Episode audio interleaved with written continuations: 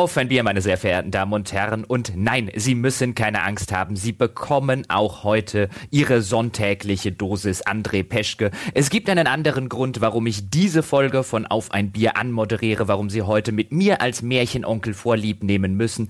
Dazu allerdings kommen wir gleich. Als allererstes stelle ich Ihnen mal die Teilnehmer an diesem Sonntagspodcast vor. Einmal natürlich der schon angesprochene André Peschke. Hallo André. Guten Tag, Jochen. Guten Tag, liebe Hörer. Und ebenfalls mit am Start heute ist nicht der Sebastian Stange, sondern der Dom Schott. Und auch das hat Gründe. Hallo, Dom. Hallo. Bevor wir über diese Gründe reden, reden wir über die wirklich wichtigen Dinge im Leben. Reden wir über die Dinge, die das Leben zusammenhalten, ohne die das Leben gar nicht lebenswert wäre. Reden wir über Bier. André, was hast du am Start? Ich muss eigentlich noch mal ganz kurz erzählen, dass, dass wir gerade schon beinahe einstimmig ja beschlossen haben, dass der offizielle Gruß der Podcaster in Zukunft Schluck auf auf heißt. So wie Glück auf bei den Bergarbeitern, nur weil wir ja ständig Bier trinken. Schluck auf. Das ist total super. Es haben alle herzlich gelacht, auch wenn ihr euch habt null anmerken lassen, wie amüsiert ihr von diesem Vorschlag gewesen seid. Und ich dachte, ich mach's gleich mal offiziell. Also mit einstimmig meinst du, du hast es in Skype geschrieben, Sebastian. Das eine Stimme. genau, Sebastian und ich haben peinlich mit Schweigen reagiert und du hast das als Zustimmung aufgefasst. Was sollte es sonst sein? Aber genug davon, ne? Man soll sich ja nicht selber auf die Schulter klopfen. Ich trinke heute dem historischen Anlass angemessen ein Stiegel Columbus 1492, das mir der liebe Frederik zugeschickt hat. Ich hoffe sehr, es ist nicht der Jahrgang, den du da gerade hast, aber auch ansonsten. Ja. Ein gutes Bier will reifen.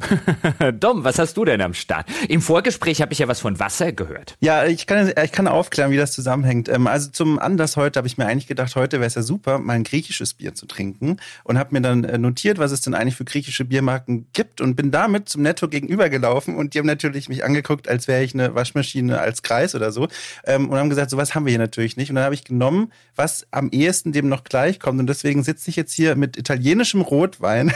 es ist ein sehr schlechter Netto, das heißt, der Sprung war, war ziemlich nah dann dorthin. Ähm, ein italienischer Rotwein namens Montepulciano d'Abruzzo, ähm, Schraubverschluss und den gönne ich mir jetzt tatsächlich zu diesem Anlass. Und deswegen auch das unterstützende Glas Wasser, denn ich bin noch nicht sicher, was ich von dieser Netto-Auslese zu halten habe. Das ist mein erstes Mal. Moment mal, was du Du bist losgezogen mit dem Vorsatz griechisches Bier und kommst mit dem italienischen Rotwein zurück. Ja, und wie, wieso, wie kommt man auf die Idee, dass der Netto irgendwas haben könnte? Ich war, ich war griechisches Bier ich war wirklich enthusiastisch und dachte mir, ich habe diese Liste, ich muss doch darüber was finden. Und dieses Regal ist halt auch wirklich nur zwei Schritte lang. Und da habe ich relativ schnell gesehen, es gibt sehr viele deutsche Gebräue aus Plastikflaschen, aber leider kein griechisches Bier, überraschenderweise. Und dann habe ich gedacht, ja gut, dann habe ich mich umgedreht und da war das Weinregal, das war nur halb so groß. Und dann habe ich halt geguckt, was ist wenigstens am Mittelmeer die Auswahl hat es mir noch erlaubt und dann habe ich eben diesen italienischen Wein genommen. Griechischer Wein gab es natürlich auch nicht. Größte geografische Annäherung, die ja, genau. war. okay, ich äh, trinke ja um von diesem Autounfall, diesem Getränk gewordenen Autounfall. Ist das nicht eigentlich ein Filmtitel? Der Mann, der loszog, um griechisches Bier zu kaufen und mit italienischem Wein zurückkam. Ich glaube, das kann man verfilmen. Vor allem, gucken, ob Hugh Grant frei ist. Vor allem, wenn ich jetzt nochmal so indirekt das Wort bekommen habe, ich habe gerade mal probiert und es schmeckt so, vielleicht hat es ja jemand vor Augen, wenn man, wenn man von einer Person irgendwie einen von hinten mit einem Stofffetzen so versucht, am Gesicht irgendwie zu packen und man beißt auf diesen Stofffetzen, so schmeckt das. Also als würde man ähm, vehement auf so einem Stück Stoff rumbeißen. So, okay. so schmeckt das. Okay, ja. Dom, wie viele Leute haben schon Chloroformangriffe auf dich verübt? Nachts in Berlin? Hatte eine schwierige Kindheit. als Kind geknebelt. Süddeutschland ist hart. ja. Oh Mann, sonst hält er nie die Klappe. Steck ihm doch wieder das Stück Stoff in den Mund. ja, genau. Muss Mutti wieder den Schal holen. okay, kommen wir zu meinem Bier, denn ich trinke heute ich muss wirklich noch sehr, sehr viel vom letzten Hörerstammtisch wegtrinken. Ich bin in letzter Zeit zu wenig dazu gekommen. Mir hat ein Hörer oder eine Hörerin, also entweder existiert dazu kein Aufkleber auf der Flasche oder ich habe ihn in der Zwischenzeit verloren oder ich bin zu blöd, ihn zu finden. Auf jeden Fall ein namenloser Hörer brachte mir das komplette Sortiment dankenswerterweise der Mönchhof Brauerei mit und ich dachte mal, ja, trinkst du heute mal ein naturtrübes Kellerbier? Damit habe ich auch schon angefangen, während der Herr Peschke hier rum erzählt hat und kann dazu sagen, es ist ein sehr nettes, sehr süffiges, schön malziges, ja, geht gut runter, Kellerbier, nicht irgendwie total herausragendes, aber einfach ein ganz nettes, solides, würde ich jetzt sagen, naturtrübes Bier kann man mal trinken. Nice. Der Stiegel schmeckt hervorragend. Das ist äh, eine, ein Abkömmling von dem, was ich immer als das Wolfenstein-Bier bezeichne, das ich in meinem Urlaub in Tirol natürlich auch immer getrunken habe. Und witzigerweise, dieses Stiegel Columbus 1492, das ist halt, keine Ahnung, so eine Sonderausgabe, weiß der Geier was, ist auf jeden Fall ein Pale Ale von Stiegel. Und ähm, das gab's in dem Hotel, in dem wir waren, gab's das auf der Karte. Es war mir nur natürlich zu teuer und deswegen habe ich das da nie probiert. Deswegen war es ein schöner Zufall, dass der Frederik mir das geschickt hat. Das ist sehr lecker. Meine Herren, dann kommen wir doch mal zum Anlass der heutigen Episode und vielleicht die ein oder andere Hörerin, der ein oder andere Hörer hat es vielleicht schon erraten anhand der Tipps, die ihr beiden gegeben habt. Ja, der Dom, der griechisches Bier wollte und mit italienischem Wein nach Hause kam. Der André, der ein historisches Bier zu sich nehmen wollte. Es soll heute gehen um Assassin's Creed Odyssey, das neue Assassin's Creed. Also vielleicht ganz kurz zur Begründung, warum ich moderiere und der Dom eher mit dem André diskutieren wird als ich. Ich habe auch reingespielt in das neue Assassin's Creed. Mir war es aus Gründen, um und über die noch zu reden sein wird in der, in der Folgezeit nach fünf oder sechs Stunden, hatte ich schlicht und ergreifend die Schnauze voll. Ich hatte keine Lust mehr, das Ganze weiterzuspielen, habe dann einfach mal aus purem Interesse in das Spider-Man reingespielt und habe ein Spiel gefunden, ein Open-World-Spiel, das mir erheblich mehr Spaß gemacht hat als das neue Assassin's Creed. Die Bäcker werden es schon gehört haben. Letzte Woche ist dazu eine Wertschätzung erschienen, wo ich da im Detail drauf eingehe. Deswegen habe ich gesagt, bei der Sonntagsfolge mitdiskutieren, dafür habe ich es nicht lange genug gespielt. Ich kann es aber moderieren, kann vielleicht an der einen oder anderen Stelle mitdiskutieren. Und dann sollen doch der André und der Dom die Diskussion führen, denn ihr habt es beide durchgespielt, nehme ich an da muss ich direkt einschränken. Ich habe es André auch schon im Vorfeld gesagt, ich habe es nicht durchgespielt. Ich bin aber bei so 45 Stunden mittlerweile und ähm, kann vielleicht kurz erklären, wieso ich es da nicht durchgespielt habe. Ähm, ich habe tatsächlich das Spiel ähm, so gespielt, wie ich jedes Assassin's Creed erstmal spiele und zwar als eine faszinierende Welterkundungsreise, als eine echte Odyssee und habe mich deswegen sehr, sehr lange und sehr, sehr viel in der Spielwelt aufgehalten, dorthin, wo ich durfte, aber dazu kommen wir später auch noch und habe mir einfach so sehr viele Dinge angeguckt und um so ein bisschen Gefühl für die Spielwelt zu bekommen. Das heißt aber nicht, dass sich das auch direkt in die Story-Progression so äh, eingeschlagen hat. Ja, aber André hat es durchgespielt. Ja, André hat es durchgespielt. Und André hat es ab ungefähr der Hälfte seiner ein bisschen über 50 Stunden, die er in diesem Spiel versenkt hat. Mein Beileid. es war weniger schlimm, als du es dir zumindest vorstellst. Ähm, habe ich das mit dem käuflich erwerbbaren XP-Booster gespielt. Auch darüber wird noch zu sprechen sein. Mhm. Habe ich hier schon auf meiner Liste stehen. Aber bevor wir einsteigen, will ich einen ganz kurzen Abriss geben, was dieses Assassin's Creed Odyssey überhaupt ist. Keine Angst, es wird nicht sonderlich lange dauern, aber einfach um die Leute mitzunehmen, die jetzt in der ganzen Assassin's Creed Geschichte nicht mehr ganz so durchblicken, weil sie sich seit ein paar Jahren nicht mehr dafür interessieren, soll es ja auch geben. Assassin's Creed Odyssey ist der elfte Teil der Assassin's Creed Reihe, also der elfte Hauptteil, die 2007 angefangen hat, wurde Anfang Oktober veröffentlicht für PC, PS4 und Xbox One, kommt auch kritisch ganz gut weg, hat bei Metacritic, ich habe jetzt die PS4-Version mir angeguckt, einen Schnitt von 83 Punkten, was durchaus sehr, sehr solide ist, nicht ganz so hoch wie Origins, der direkte Vorgänger, der letztes Jahr erschienen ist, ähm, aber trotzdem, wie gesagt, immer noch relativ solide, wurde federführend entwickelt vom Ubisoft Studio in Quebec, die vorher unter anderem federführend an Assassin's Creed 3 und Assassin's Creed Black Flag beteiligt waren. Es wurde also nicht entwickelt, zumindest nicht federführend von Ubisoft Montreal, die den Vorgänger, nämlich Origins, entwickelt haben. Deswegen muss man da, ich sage es deswegen dazu, ein bisschen aufpassen, wenn man zum Beispiel auf die Idee kommt, hey, das ist doch der direkte Nachfolger, warum haben die Entwickler da vielleicht teilweise Sachen drin, die im direkten Vorgänger schon besser gelöst waren. Das habe ich das ein oder andere Mal gelesen, weil es eben zwei unterschiedliche federführende Teams waren, die diese Spiele entwickelt haben. Bei Ubisoft ist das ja relativ üblich.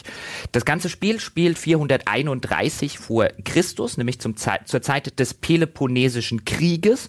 Der hat damals stattgefunden, den gab es tatsächlich zwischen dem Attischen Seebund unter der Federführung von Athen und dem Peloponnesischen Bund unter der äh, ja, unter dem Anführer Sparta, da haben die einzelnen, eben Athen, Sparta und die ganzen einzelnen griechischen Stadtstaaten, die es damals gab, haben einen sehr blutigen und sehr brutalen Krieg geführt. Das ist so ein bisschen der historische Hintergrund des Ganzen. Das Spiel beginnt auf der Insel Kefalonia, die ganz im Westen der Spielwelt sich befindet. Die Spielwelt wird sich deswegen im weiteren Spielverlauf hauptsächlich gen Osten weiter öffnen. Es handelt sich um ein Open-World-Spiel nach dem äh, Start eben auf dieser Insel Kefalonia und nach den ersten paar Missionen, die auch ein bisschen als Tutorial dienen, wird relativ früh dann diese offene Spielwelt auch tatsächlich offen. Man bekommt ein Schiff, mit dem man das bereisen kann. All das werden wir später besprechen, denn Ganz am Anfang gibt es eine Sache, die neu ist für Assassin's Creed, die neu ist für die Reihe, denn zum ersten Mal existiert so etwas wie eine rudimentäre Charaktererschaffung. Man kann sich am Anfang aussuchen, will man einen Mann spielen,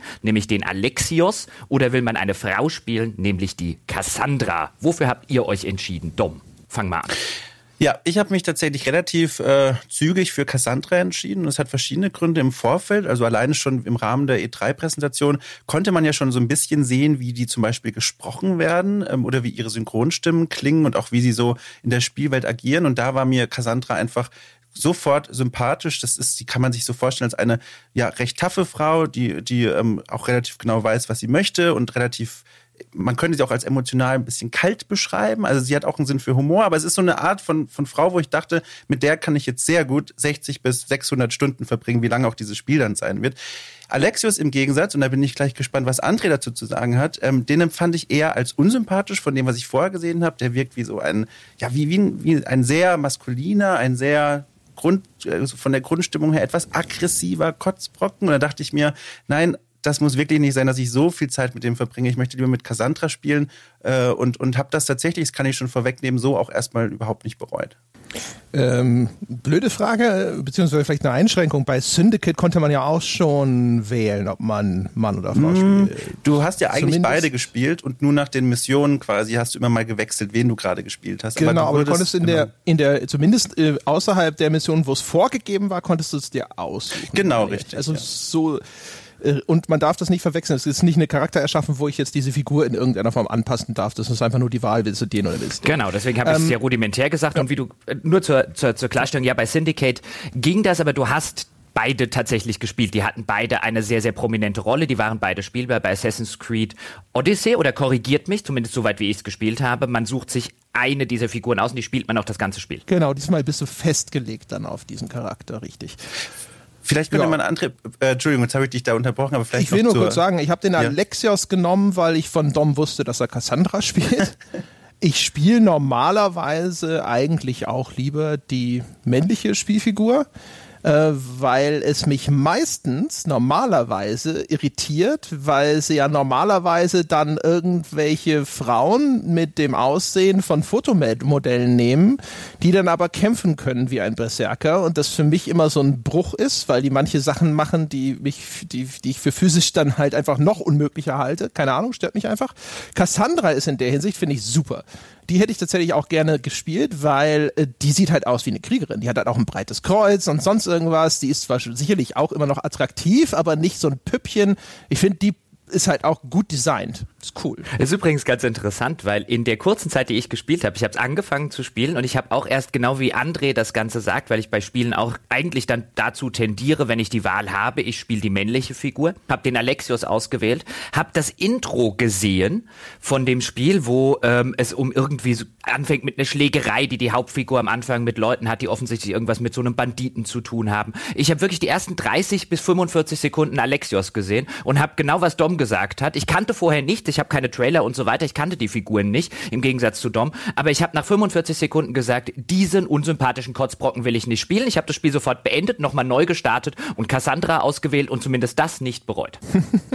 ja, ich finde Alexios als also ja, unsympathischer Kotzbrocken, weiß ich nicht, aber ähm, er, er passt zumindest, finde ich, perfekt in diese Spielwelt, ja.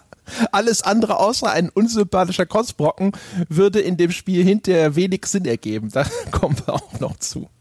Ja, vielleicht, äh, genau das ist auch der Grund, ähm, warum ich dann als später ähm, dann durchaus auch eine Begegnung mit dem anderen Geschwisterteil dann immer mal wieder gibt, dachte ich mir auch, ohne da jetzt schon was vorwegzugreifen, habe ich mir gedacht, so, ah, das passt ganz gut, wo ich jetzt Alexius begegne. So, dazu werden wir dann noch kommen, aber da habe ich dann auch mir gedacht, ich bin da ganz zufrieden, dass ich jetzt da diesem Typen begegne, weil dem nehme ich seine Rolle, die er später dann erfüllt, weitaus mehr ab, als ich sie, glaube ich, Cassandra abnehmen würde. Dann kommen wir doch mal zu dem eigentlichen Spiel. Was ist Assassin's Creed Odyssey für ein Spiel, insbesondere im Vergleich zu Assassin's Creed Origins? Und das ist auch der Hauptgrund, warum ich aufgehört hatte. Ich fand es nicht unbedingt ein schlechtes Spiel. Ich kann jetzt nicht sagen, das ist erheblich schlechter als Origins. Mein Eindruck nach fünf bis sechs Stunden war lediglich ein, ich habe das schon mal 60 Stunden gespielt, als es Origins hieß und noch im alten Ägypten gespielt hat.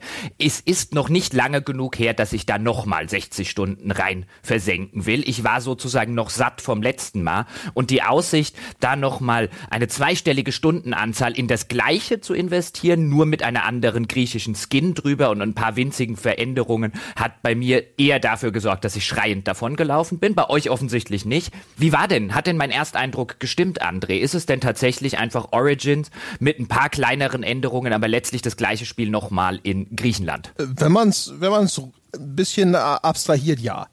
Also ich glaube, die Aussage ist so nah an der Wahrheit, wie es bei der Ähnlichkeit zwischen so zwei Titeln schon sein kann. Ich würde behaupten, es ist eine, in gewisser Hinsicht ist es schon eine Perfektionierung des Modells nochmal, das sie mit Origins angestoßen haben. Also sie haben zum Beispiel gefühlt einfach bei den Bewegungen der Hauptfigur überall nochmal ein paar Animationsframes rausgenommen. Dadurch wirkt es jetzt vielleicht, wenn man genau hinschaut, nicht mehr so geschmeidig, aber dafür reagiert sie viel, viel schneller. Also im Vergleich zu Bayek, finde ich, ist der, äh, ist der Reaktionszeitraum, die Latenz von Alexios in meinem Falle äh, nochmal verkürzt, um die entscheidenden paar Millisekunden, dass dieses Kampfsystem sich jetzt zum Beispiel flüssiger anfühlt, ich wirklich noch mehr Kontrolle habe. Und auf dem Level äh, gibt es eine ganze Reihe von Anpassungen sozusagen in diesem Detailgrad. Aber wenn man sozusagen dann die Kamera nur ein bisschen weiter rauszoomt, dann ist es wirklich praktisch identisch bis dahin, dass sogar also so Missionsstrukturdetails sind äh, identisch, dass äh, man schon in Origins diese Schriftrollen finden konnte, auf denen war so ein kleiner Text, der so ein Rätsel war für den Fundort von irgendwelchen Bonusgegenständen und das gibt's auch jetzt wieder mit diesen Ostrakon-Rätsel heißt es, glaube ich. Also selbst solche Details finden sich identisch wieder. Ich, ich glaube, ich würde sogar sagen, dass der, dass der Unterschied zwischen den beiden Spielen noch ein bisschen größer ist. Denn auf einer inhaltlichen Ebene gibt es jetzt diesen, der oft vorher ähm, in Interviews immer wieder herausgestellt wurde, dieser bewusst große Schritt mehr in Richtung eines Rollenspiels. Der ist dann im Spiel letztendlich, finde ich, nicht so groß, wie er vorher geklungen hat. Und der äußert sich vor allem zum Beispiel in Dialogen, dass man jetzt die Möglichkeit hat, manchmal unterschiedliche Antworten zu geben. Die sind dann mit so einem Symbol gekennzeichnet. Und dann habe ich zum Beispiel in Verhandlungssituationen mit Händlern die Möglichkeit zu sagen, hey, ähm, bitte gib mir wirklich viel Geld für diesen Auftrag, für diese, ich muss jetzt jemanden besuchen und ihm ein Paket übergeben oder ich mache das einfach mal gratis für dich. So, das sind solche Entscheidungsmomente, die es jetzt noch extra gibt, die für mich jetzt aber auch nicht irgendwie das Spiel zu dem neuen Spiel gemacht haben. Aber das könnte man noch erwähnen. Und was vielleicht noch einen größeren Unterschied für mich gemacht hat zum Vorgängerspiel, ist ähm, die Einführung eines Söldnersystems. Ich weiß nicht, ob ich da jetzt schon irgendwie zu weit vorausgreife. Ähm, Lass uns doch dazu kommen, wenn wir tatsächlich über das Schiff und die Crew und den ganzen Spaß reden. Okay, gut, dann hebe ich weil, mir das mal noch auf. Genau, weil ich würde gerne eine Frage zu den Entscheidungen stellen. Das habe ich auch vielfach in Testberichten und auch in Vorschauberichten gelesen. Und ja, so ein bisschen die Marketingbotschaft, bevor das Ding rausgekommen ist, war, wir sind viel mehr Rollenspiel. Für mich persönlich, aber ich habe es auch nicht lange gespielt, hat sich nicht wirklich nach viel mehr Rollenspiel angefühlt. Ja, es waren diese Entscheidungen drin, aber zumindest in der Zeit, wo ich gespielt habe, und das wäre meine Frage an euch, haben die irgendeine Auswirkung oder sind die reine Fassade? Fassade und Augenwischerei, weil ich habe noch keine Auswirkungen davon gesehen.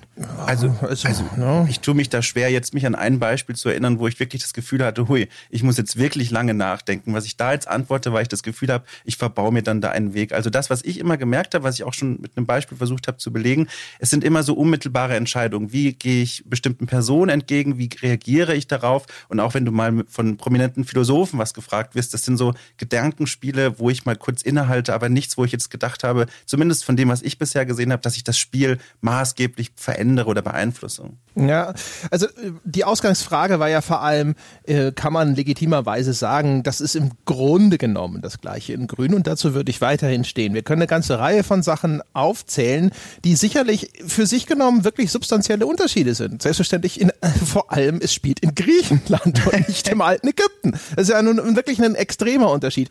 Die Seeschlachten waren in Origins nur mal ganz kurz eingebettet und jetzt ist es wirklich so ein bisschen, es ist nicht ganz so prominent wie in Black Flag, aber es ist jetzt ein ganz relevanter Spielbestandteil geworden. Die Spielkarte ist nochmal erheblich größer und, und, und, und, und. Aber wenn ich dieses Spiel spiele, habe ich dann das Gefühl, dass ich irgendwo substanziell etwas anderes spiele als Origins? Und die Antwort lautet nein. Ja, ich glaube, das kann ich auch so stehen lassen. Gut, dann ähm, stehe ich jetzt zumindest im ersten Schritt mal da und bin ganz zufrieden mit meiner Entscheidung, zu diesem Punkt gelangt zu sein und dann was anderes zu äh, äh, spielen, was zumindest mir jetzt in dem Moment mehr Spaß gemacht hat. Ähm, einfach weil ich wahrscheinlich dann noch zu satt von Origins war, was ja die geneigten Hörerinnen und Hörer werden es wissen, sowohl André als auch mir sehr, sehr gut gefallen hat zur damaligen Zeit. Also ich will jetzt nicht sagen, um Gottes Willen, Odyssey sei ein schlechtes Spiel, ähm, sondern einfach nur, ich hatte keine Lust auf More of the Same und anscheinend ist es ein bisschen More of the Same. Wobei, dann reden wir doch wirklich über die Unterschiede mal. Ähm, André, du hast jetzt ja schon ein paar davon angesprochen. Was ist denn, was wäre denn deiner Meinung nach der wichtigste Unterschied, wenn wir jetzt mal rein bei der Spielmechanik bleiben? Was sind, es gibt ja einige Neuerungen. Ich meine, du hast das Schiff angesprochen. Es gibt auch neue, in Anführungszeichen, wenn man sie aus früheren Assassin's Creed schon kennt, gibt auch so neue Missionsstrukturen beziehungsweise Mission-Design-Elemente, wo man dann zum Beispiel ganze Gebietsabschnitte erobern muss über verschiedene Schritte, wie man es vielleicht aus Schatten des Krieges oder Assassin's Creed Syndicate schon kennt. Es gibt ja durchaus einige neue Sachen. Lass uns über die reden. Also für mich die, die zwei wertvollsten Veränderungen sind tatsächlich die Verbesserungen im Kampfsystem, von dem ich das Gefühl habe, dass es jetzt so ein bisschen besser seinen Groove gefunden hat. Ähm, und natürlich die, die Integration des Schiffes jetzt. Das fand ich bei Black Flag schon schön und das macht auch Odyssey für mich sogar am meisten nochmal zu einem anderen Spiel, weil ich jetzt dann eben äh, diese von Inselchen zu Inselchen fahre. Und diese griechischen Inseln, die sind ja auch so wunderbar versprengt und relativ nah beieinander. Das heißt, dann gehst du auf dein Schiff und fährst dann halt mal da zwei Kilometer oder so rüber bist auf der nächsten Insel. Äh, äh, zwischendrin kannst du Seekämpfe ausfechten, du musst aber nicht. Ähm, du, es ist halt einfach diese, diese schöne Erfahrung sozusagen. Es hat viel mehr diesen Abenteuercharakter, wenn man sich durch diese Welt bewegt. Also noch mehr als bei Origins, wo das auch schon schön war, mit dem Kamel durch die Dünen zu reiten und sonst irgendwas. Aber das fügte für mich tatsächlich nochmal das Gefühl einer großen Reise viel mehr hinzu. Und das ist ja das, worauf sie auch hinaus wollten, auch mit dieser unglaublich weitläufigen Spielwelt. Ja, das heißt ja nicht umsonst Odyssey. Und in der Hinsicht, das ist für mich mit, das, sind das die beiden substanziellsten Unterschiede, ehrlich gesagt. Äh, ja, ich habe ich hab darauf gewartet, dass Jochen äh, nach mir fragt.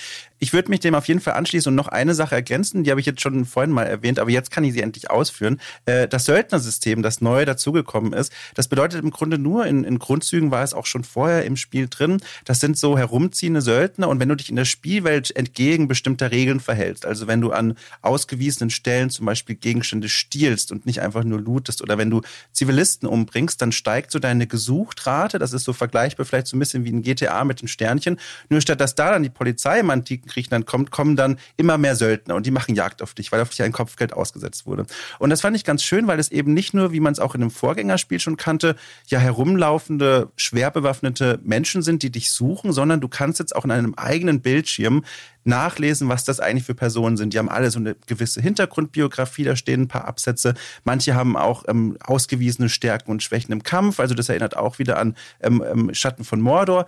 Das hat mir sehr gut gefallen, weil mir das so ein bisschen das Gefühl gegeben hat, es gibt diese Bewohner in dieser Spielwelt, die haben eine bestimmte Hintergrundgeschichte ähm, und die machen sich jetzt wirklich auf die Suche nach mir. Auch das könnte man natürlich wieder ein bisschen verfeinern, weil ich dann auch immer das Gefühl hatte, na gut, die fühlen sich ein bisschen zufällig an und ein bisschen zufallsgeneriert und mehr als die Hintergrundtexte erfahre ich von denen auch in der wirklichen Begegnung nicht mehr. Aber das war so ein Feature, was für mich auch nochmal die Spielwelt etwas lebendiger gestaltet hat und ich das Gefühl hatte, ich bekomme auch mal Feedback auf meine Handlung, ohne dass dann da so ein Warnhinweis aufploppt, hey, du solltest in dieser Spielwelt keine Zivilisten ermorden oder so. Das fand ich noch ganz schön. Okay, das ist bei mir 180 Grad unterschiedlich. Das Söldnersystem ist ein riesiger Haufen Scheiße.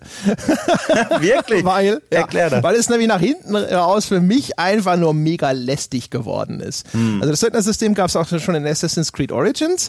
Da sind die halt, diese Phylakitai oder wie die Dinger mhm. hießen, die tauchten dann auf und haben dann auch schon so Jagd auf dich gemacht. Und jetzt die Erweiterung dieses Systems ist halt, dass in verschiedenen Rängen diese Söldner aufgeführt werden und wenn du die halt alle umgebracht hast, dann steigst du auch in den nächsten Rang sozusagen auf. Die, du bist ja selber Söldner.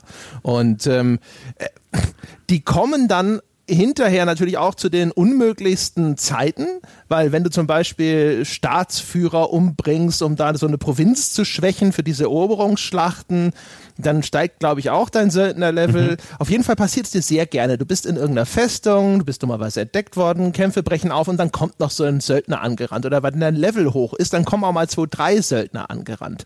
Und äh, das ist halt die nach hinten raus, wenn du sehr gut geschult bist in diesem Kampfsystem, in aller Regel machen sie die Geschichte nur langwieriger und anstrengender und tragen nicht viel dazu bei.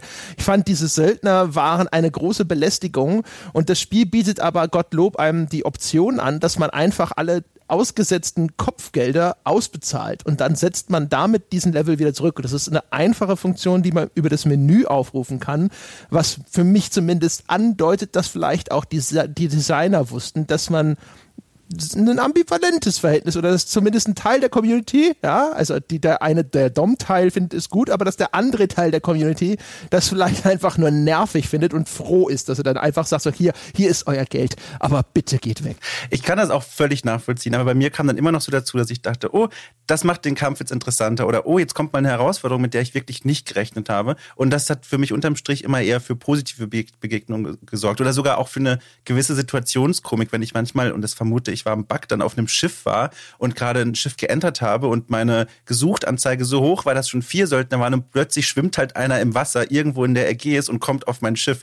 Und ich kann mir nicht vorstellen, dass das wirklich in der Logik der Spielwelt passieren kann und dass das ein Bug war. Aber das war auch ein Moment, wo ich mir dachte, ey, das ist, das ist wirklich lustig, das fand ich irgendwie nett. Aber gleichzeitig muss ich nochmal wiederholen, die Kritik auch an dem System, es bleibt halt nur bei diesen Hintergrundtexten. Die haben halt keine Tiefe, wie wenn du wirklich in diesem Mittelerde-Spiel dann Orks begegnest, die vergleichbar mit diesen Söldnern sind, die erzählen dir dann noch ein bisschen was von ihrer Hintergrundgeschichte und dann, die haben noch ein bisschen mehr Tiefe als das, was die Assassin's Creed gibt. Und das ist dann wirklich was, wo ich auch denke, naja gut, also viel mehr Mehrwert als eine spielmechanische Herausforderung steckt dann leider auch nicht drin. Das passt auch nicht in diese Spielwelt, die ansonsten auf Gräueltaten aller Art mit einem ungewöhnlichen Gleichmut reagiert, aber auf einmal werden, weißt du, dann, dann gibt's dann auf einmal doch so eine Gegenreaktion gegen deine ungesetzlichen Taten. So, oh, Zivilisten äh, erschlagen, ja, dann setz mal wenigstens mal ein Kopfgeld auf ihn aus. Ja, ja okay, das, das stimmt. Aber das mit den Zivilisten, hast du das mal ausprobiert? Also wirklich mal Zivilisten anzugreifen? Also bei mir geschah das aus einem Versehen heraus, in so einer Schwungbewegung, dass ich da eine Frau erwischt habe.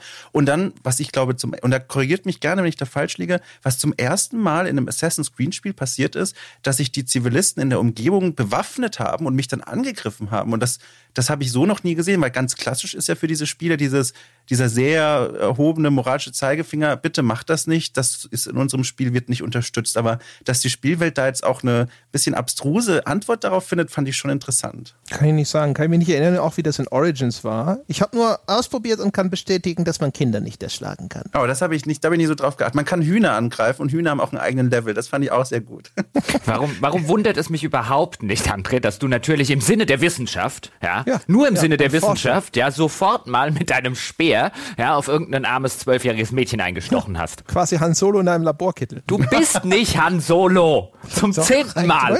Mein Gott, echt hier. Der Chewbacca des Podcasts hält sich für Han Solo. Aber ich will eine andere Frage stellen, weil das war der Moment, wo ich wirklich schreiend davon gelaufen bin. Denn man kommt schon relativ früh in der Geschichte und wir werden, meine Damen und Herren, auch noch zu der Geschichte in der heutigen Folge kommen.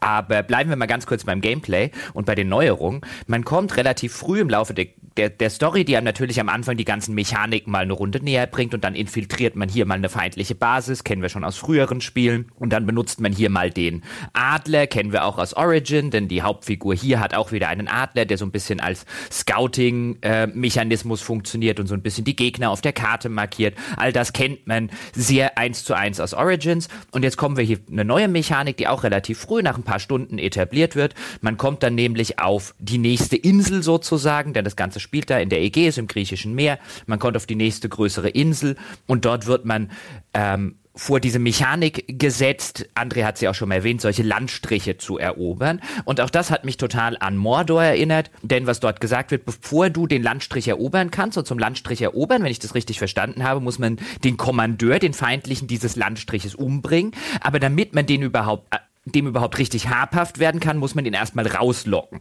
Und dazu muss man diverse Unteraufgaben erfüllen. Zum Beispiel seine Schatztruhe rauben, äh, viele seiner Leute umbringen und so weiter. Dann schwächt man den und dann wird er angreifbar und dann kann man den angreifen und dann hat man das Ganze erobert. Was so ein bisschen was heißt ein bisschen, das klingt total an diese Burgeneroberung, Festungseroberung von Schatten des Krieges, wo ich dann davor saß und mir gedacht habe, nicht nur habe ich die Versatzstücke, die schon in Origins drin waren, habe ich gekannt, sondern jetzt kommen auch noch Versatzstücke aus anderen Spielen, an denen ich mich auch satt gespielt habe. Boah, ist das so schlimm, wie es für mich geklungen hat? Weil das war wirklich ein Grund zum Davonlaufen. Also ich muss sagen, ähm, für mich persönlich war das vor allem anfangs echt eine nette Idee, weil mich vor allem auch das erste Mal, als man damit konfrontiert wird, du hast es ja gerade geschildert, das war für mich ein schöner Vorwand, diese Spielwelt mal kennenzulernen, mich in der Landschaft umzusehen, auch ein bisschen noch Anweisungen zu bekommen. Dorthin solltest du gehen, weil da sind Vorräte der Spartaner, ähm, oder der Athener, die da gelagert sind, die kannst du zerstören. Dort sind Wachen, die kannst du ausschalten. Und all diese Dinge tragen dazu bei, dass du dieses Attentat am Ende erledigen kannst. Am Anfang, also in diesen ersten, wenn das am Anfang mal auftaucht, fand ich das wirklich nett.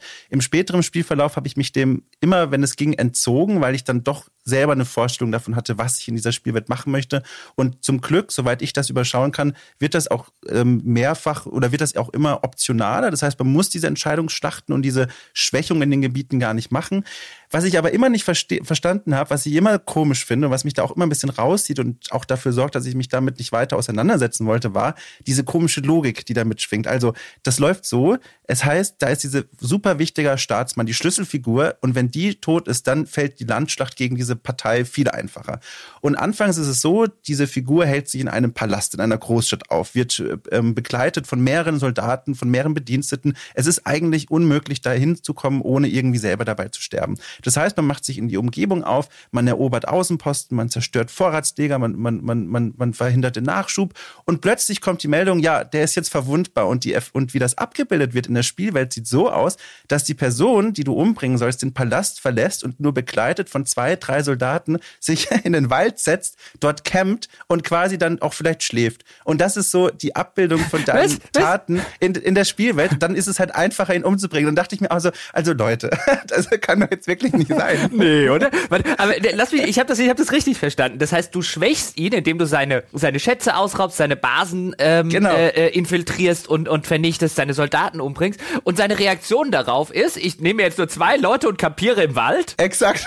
Ich verlasse ja, meine Festung. Sicher. Ja, genau. Ja. Bei der Festung ist es nicht sicher. Im Wald ist es sicher. Das war unsinnig alles, ja. Das ist auch die einzige Einschränkung zu der, zu deiner Erklärung, Jochen. Ähm, die, du, du kannst den auch ähm, von Anfang Anfang an diesen Staatsanführer kannst du immer umbringen, aber dann sitzt er halt noch in seiner Festung. Und wenn du vorher das entsprechend geschwächt hast, dann macht er diesen Quatsch. Und äh, diese Landschlachten, die musst du freischalten, indem du diese Staatsstärke senkst. Und dazu gehst du halt rum und verbrennst Vorräte und raubst die Staatsschatz und sonst was. Aber ich kann Ex dieses ganze System auch vollkommen ignorieren, wenn ich es möchte. Bis auf ganz wenige Ausnahmen. Es gibt ja wieder so eine Hierarchie von, diesmal sind es Kultisten, die du verfolgst. Die Bösen sind der Kult des Kosmos. Genauso wie das in Origins war, hast du so eine Übersichtsliste von unterschiedlichen Mitgliedern, Anführer mit jeweils untergeordnet, glaube ich, immer so, keine Ahnung, fünf Personen oder sowas und äh, oder sechs. Und ähm, einige davon also ganz wenige davon zum Beispiel findest du nur in äh, einigen dieser Eroberungsschlachten und da musst du es dann zum Beispiel durchführen, bei der ersten, beim ersten Tutorial dafür musst du es durchführen, aber ansonsten größtenteils kannst du dieses Feature ignorieren.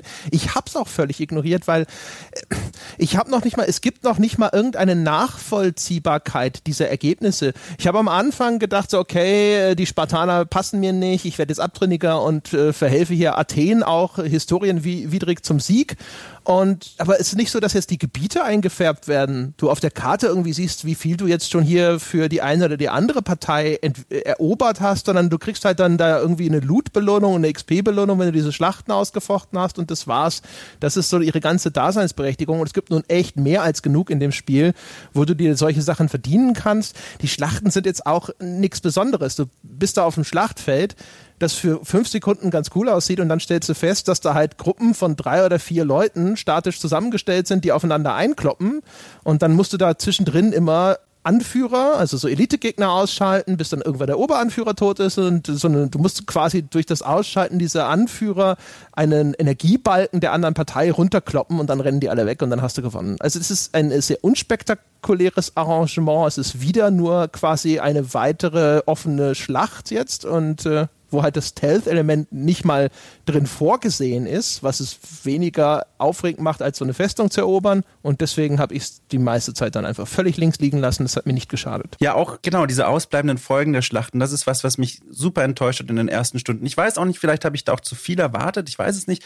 Aber dann zu merken, dass die Schlachten im Grunde nur ähm, Lootboxen sind, die ich ganz langsam öffne, indem ich eben diese Schlachten schlage und dann gewinne ich hatte halt am Anfang gedacht, als mir dieses Konzept vorgestellt wurde im Spiel, dachte ich, oh wow, das bedeutet ja, wenn ich jetzt zum Beispiel helfe, dass die Spartaner Athen erobern frühzeitig oder dass die Spartaner noch mehr Ländereien nördlich erobern, dass man dann auch richtig merkt, okay, da findet ein Kulturtransfer statt. Vielleicht schleifen die irgendwelche Städte der Spartaner, vielleicht reißen die irgendwelche Monumente ab, vielleicht bauen die eigene Dinge dahin. Ja, ja, ich weiß. Ich Träume Hast. Ich weiß. Und ich saß da wirklich halb ohnmächtig vor Begeisterung, vor, vor, vor dieser Infonachricht, okay, so funktionieren die Schlachten und dachte, wow, ich kann hier wirklich eine Spielwelt massiv verändern, weil das ist ja erstmal die Logik, die ich zumindest erwartet habe. Okay, wenn ich helfe, dass sie die Geländereien erobere, muss man das ja auch in der Spielwelt irgendwie abgebildet sehen.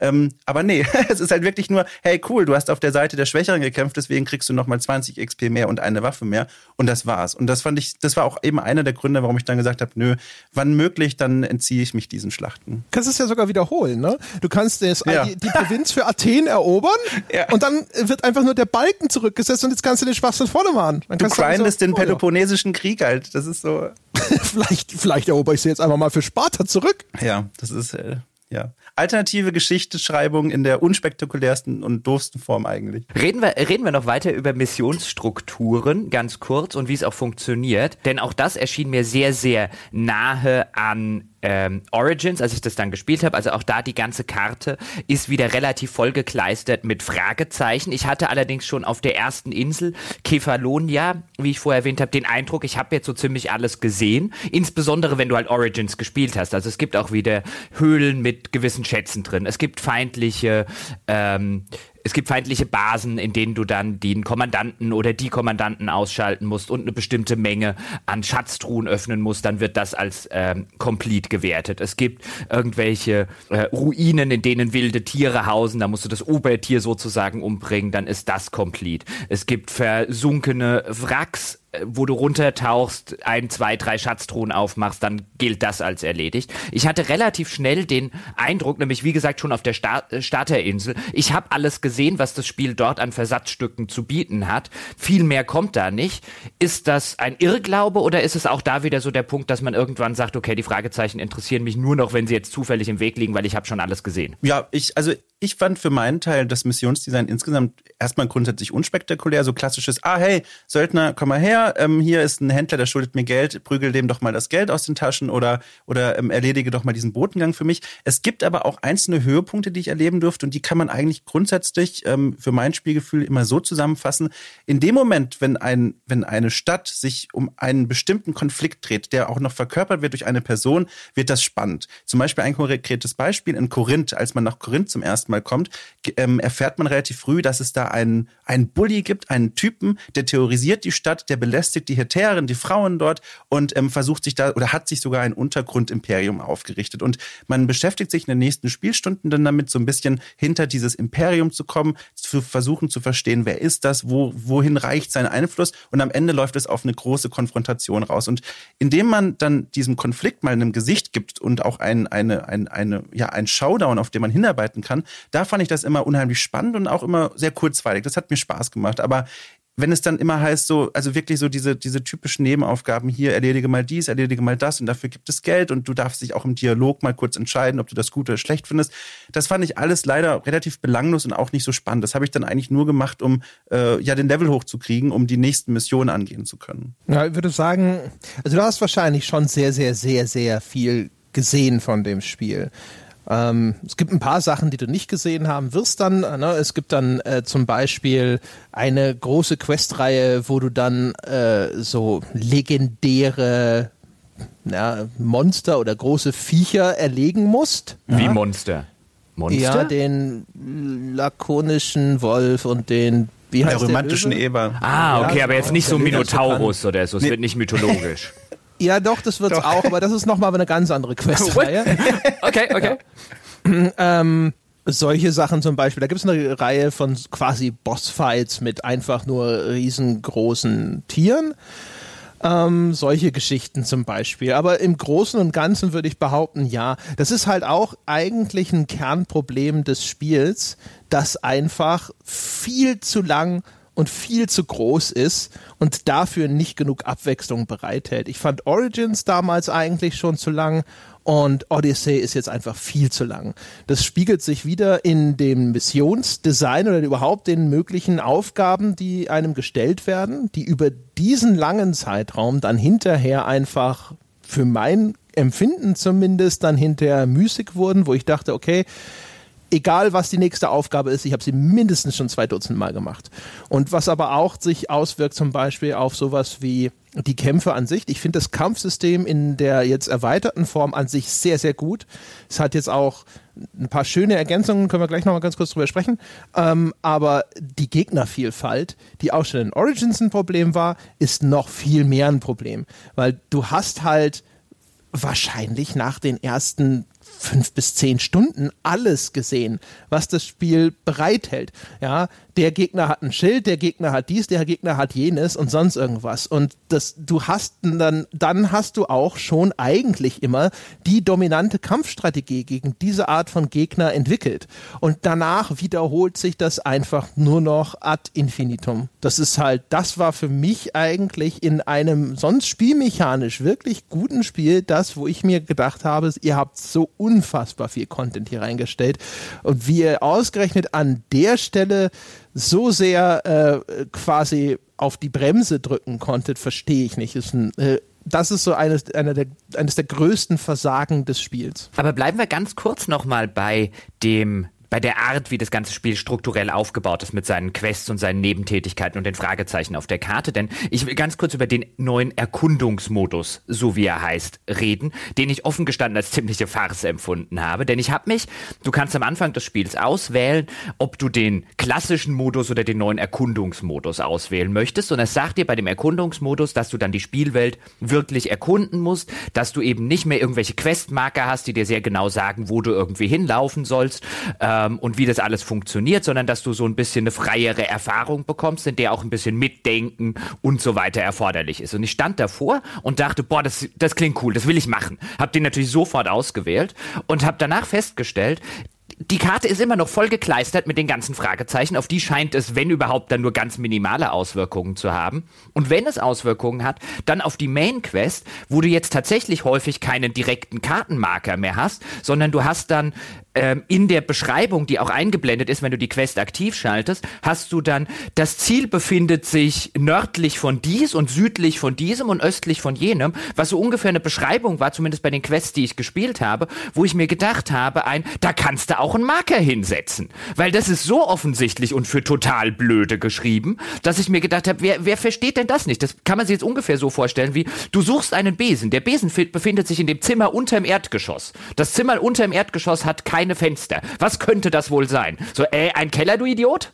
Und so, so kam ich mir halt die ganze Zeit vor. Also ich kam mir für noch dümmer verkauft vor mit diesem Erkundungsmodus als mit dem Marker. Ja, das finde ich ist so ein Beispiel von vielversprechend losgelaufen und nach einem Schritt dann irgendwie umgefallen, weil ich habe auch eben erwartet, dass das viel interessanter wird, dass es wirklich wie eine richtige Wegsuche wird. Aber im Grunde läuft es darauf hinaus, du bekommst eigentlich auch bei vielen Nebenmissionen dann eine grobe Beschreibung, die sich oft in drei Teile gliedert. Ähm, oh Gott, jetzt läuft gerade mein, mein Kater über die Tastatur. Ich hoffe, er macht jetzt hier nichts kaputt. Ähm, die sich im Grunde in drei Teile gliedert, ähm, dass du hast, in der groben Region ist es und dann eine, eine noch Beschreibung südlich der Stadt XY und dann noch vielleicht östlich des Gebirges X da. Und ähm, es reicht völlig ganz grob dahin zu gehen und dann diesen Adler loszuschicken, Ikaros, und dann sagt ja auch schon das Spiel, hey, dein Zielort ist ganz in der Nähe und dann schickst du ihn los und dann findest du relativ easy diese Markierung, wo du dann wirklich hin musst. Also zumindest die Mission, die ich erlebt habe und in meinem kompletten 45 Stunden oder was, war kein einziges Mal, wo ich dachte, wow, jetzt Ja, muss ich mal also, wirklich äh, den Weg suchen. Das wird eine richtig schöne, spannende Erkundung. Also ganz wenige das Feature Fälle. Ich glaube, das so waren gebracht. aber mehr. Es gibt das ähnlich. Ich weiß nicht, wie das in dem anderen Modus ist. Ich habe das komplett in diesem Erkundungsmodus gespielt. Ähm, bei den Kultisten, die man ja verfolgt, also diese 42 sind es, glaube ich, Hauptassassinenziele. Da kriegst du auch häufig so eine Beschreibung, wo du Hinweise findest, um die zu enttarnen. Und wenn du den enttarnt hast, dann kriegst du seine genauen, seinen genauen Standort mitgeteilt. Und da hatte ich so ein, zwei Sachen. Da war eins, da war der Hinweis, äh, ist, ist verloren gegangen vor der Blabla Bucht oder sowas. Und dann war ich in der Blabla-Bucht und habe mich da umgeschaut und hab, also bin im Wasser rumgeschwommen, endlos. Und dann habe ich hinter irgendwo so, so, eine Leiche, die auf den Felsen liegt, war dann der, der Fundort für diesen Hinweis. Da habe ich tatsächlich dann echt eine Weile suchen müssen. Weiß nicht, ob das eine Spielerfahrung war, wo ich sage, oh, schade, dass das nicht öfter vorgekommen ist.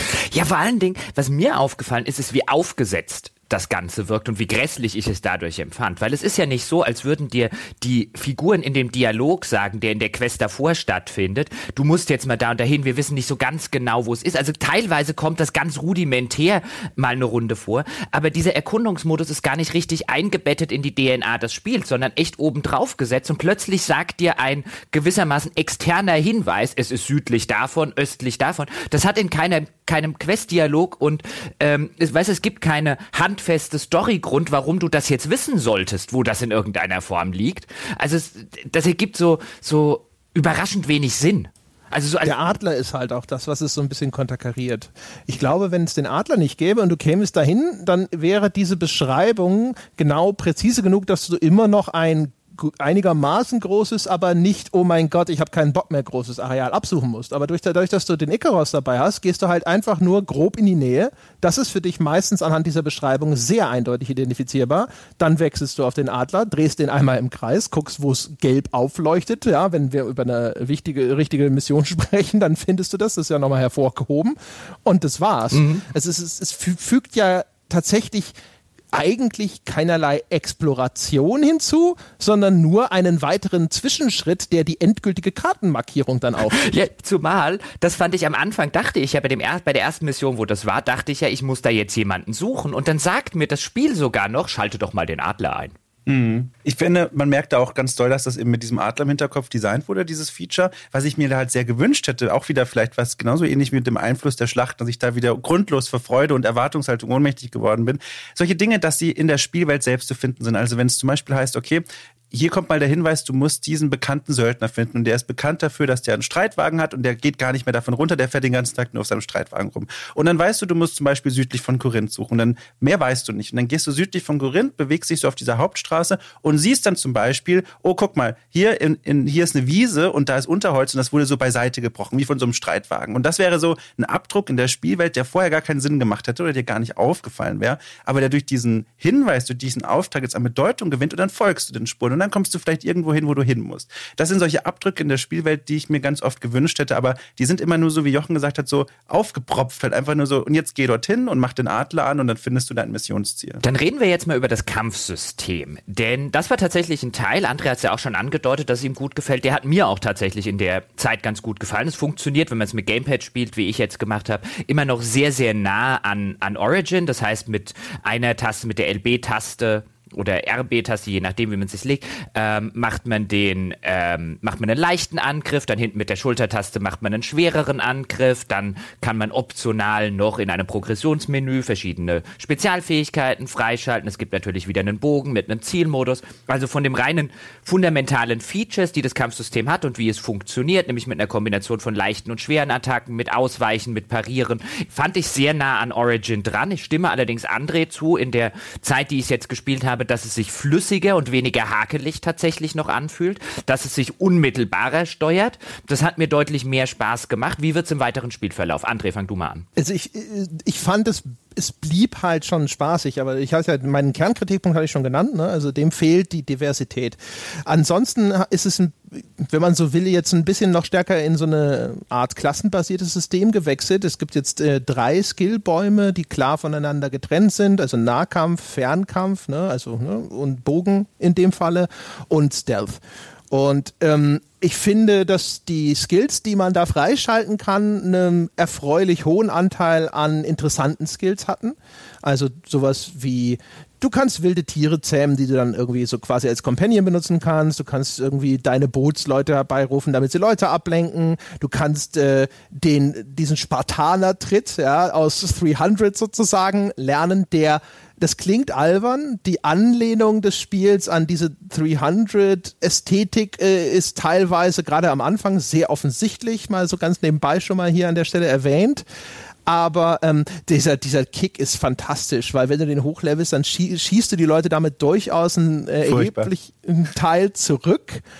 Und ich hatte so viel Spaß damit. Ich habe immer so gern in der Nähe von Klippen gekämpft. Das ist so ein so geiles Gefühl. Da kommt irgendwie so ein, so ein Söldner angerannt, ja, denkst du so, ah shit, so ein Level 48, also jetzt später im Spiel, ja, 50 ist das Cap, so war, auf dem habe ich jetzt keine Lust, da muss ich jetzt wieder so zwei Minuten drauf eindreschen oder sonst irgendwas. Und dann drehst du dich um und trittst in die Klippe runter. ich habe so geile Sachen gemacht da. Es gibt da, es gab so den Abschluss von so einer Quest da, ist, äh, eine relativ lange Quest, ich will nicht spoilern, wo dann am Schluss halt so sagt so, ja, und jetzt musst du noch gegen mich antreten und dann kannst du so der Anführer über mein Volk werden. Und Kampf geht los und ich so, oh, du, du stehst praktisch am Rande dieses Abgrunds, mein Freund. Also bam, hui, das war fantastisch. Ich kann das voll und ganz nachvollziehen. Das war der erste Skill, den ich freigeschaltet habe. Ich bin danach über Kefalonia gegangen, habe nur Leute, nur Leute gesucht, die irgendwo an einem Abgrund stehen, damit ich This is Sparta rufen und sie runtertreten kann. Das ist großartig.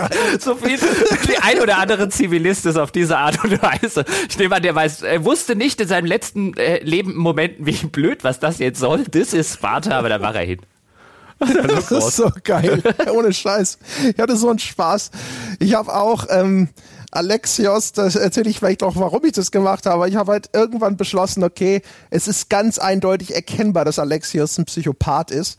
Und ähm, die, uh, die Geschichte von Alexios geht ein bisschen los. Also in 300 sieht man das ja auch schon, dass die Spartaner irgendwie Kinder, die ihnen nicht gefallen haben und ihren Ansprüchen nicht genügen, einfach eine Klippe runtergeworfen haben. Das ist auch Teil der Origin-Story von Alexios. Und da habe ich mir gedacht, so, hey, Alexios ist ein Psycho, das ist bestimmt das Kindheitstrauma. Und äh, habe dann beschlossen, dass ich ihn halt einfach auch spiele wie einen Psychopathen. Und äh, das, das äh, in, in, meiner, in meinem Kopf war Teil seiner Backstory, dass er wegen dieses Kindheitstraumas halt Leute von Klippen runterschmeißen will. Und ich habe dann auch angefangen, äh, besiegte Leute aufzuheben und von Klippen zu schmeißen. Und es gibt diesen schönen Fotomodus im Spiel und habe dann mit hab dann so ein Alexios Bilderbuch gemacht von all den Momenten, wo ich Leute schön die Klippe runterschmeiße. Bist so ein krankes Schwein. Es hat das Spiel so bereichert, es war besser als die Story im Spiel. Ich fühle mich jetzt so ein bisschen wie so der Soßenfleck auf dem, auf, auf dem weißen, auf, auf dem weißen Jäckchen. Ja, genau.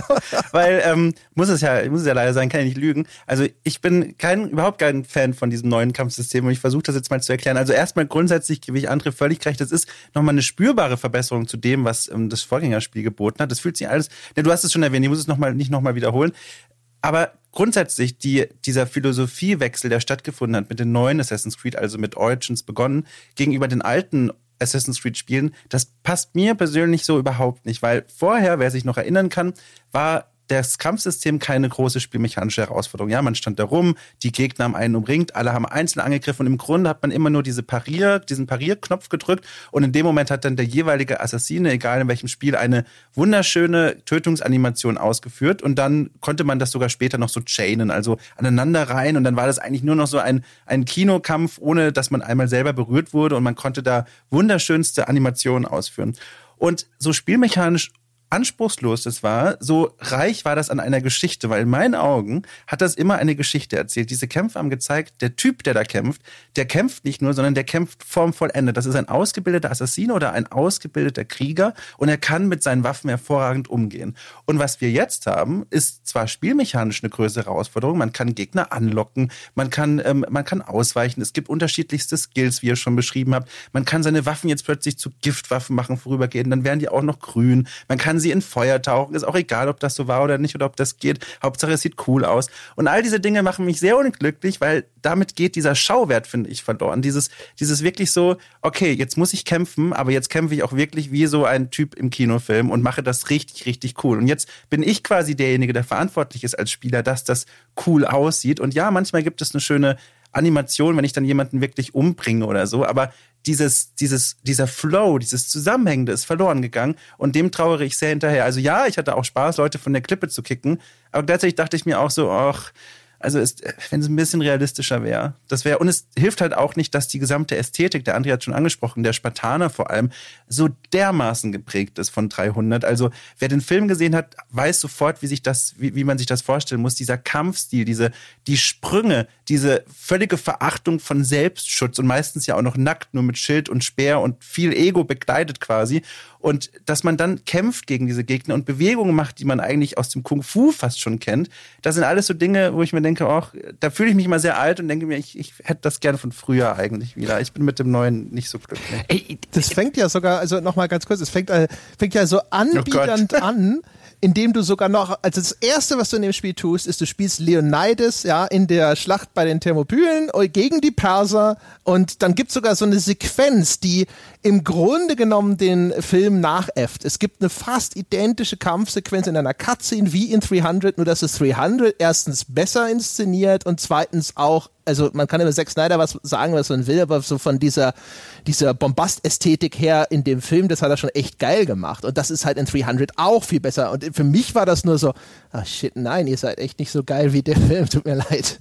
Ich glaube ja noch nicht mal, also wahrscheinlich hast du das, weiß nicht, ob du das jetzt bewusst das Wort gewählt hast, aber ich glaube nicht mal, dass das Nachäffen ist, sondern halt dieses so, ich glaube, dass dieser Film tatsächlich halt einfach für super viele Leute das Bild der Spartaner geprägt hat und das Spiel damit gleich gleichsetzt, okay, das ist das, was ihr kennt, das sind die Spartaner, so wie ihr sie kennt, so wie ihr sie auch wollt. Und auch dieses Bild, wenn ihr euch noch erinnern könnt, bevor das Spiel angekündigt wurde, gab es dieses, ich glaube sogar ein geleaktes Bild, wie so ein Typ eben einen anderen Typen von der Klippe tritt. Und das war ja auch wieder dieser klassische, es das heißt ja schon Spartan-Kick, was ja Blödsinn ist, aber ein Zitat aus dem Film, weil ich glaube, dass diese Zielgruppe damit verbindet, das sind die Spartaner, das ist so das Authentische, damit rechnen wir. Das sind die, und, das sind die ähm, coolen Säue. Ja.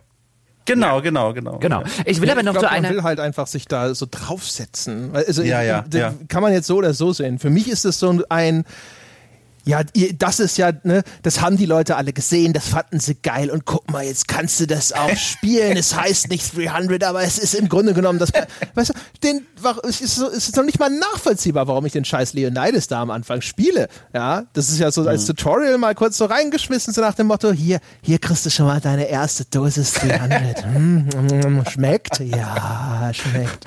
Ich, ich möchte aber noch einen Schritt zurückgehen, weil ich glaube, der Dom hat was gesagt, was, was zumindest ich sehr spannend finde und was bei mir einen gewissen Nerv trifft, nämlich als er über das Kampfsystem gesprochen hat und warum er ihm das Neue, obwohl es de facto besser ist, trotzdem schlechter gefällt als das alte, weil mir geht's genauso. Jetzt nach dem zweiten Spiel. Bei, bei Origins noch nicht, da hatte das was Neues, da hatte das was, so die Neuerfindung von Assassin's Creed und wir gehen in eine ganz andere Richtung, als wir es bislang waren und es hatte diesen Novelty-Effekt bei mir. Was ich jetzt bei mir auch tatsächlich festgestellt habe, wenn auch aus anderen Gründen als Dom, ist, dass die Sorte Spiel, die Assassin's Creed wird, ist nicht die Sorte Spiel, die ich von Assassin's Creed gerne hätte.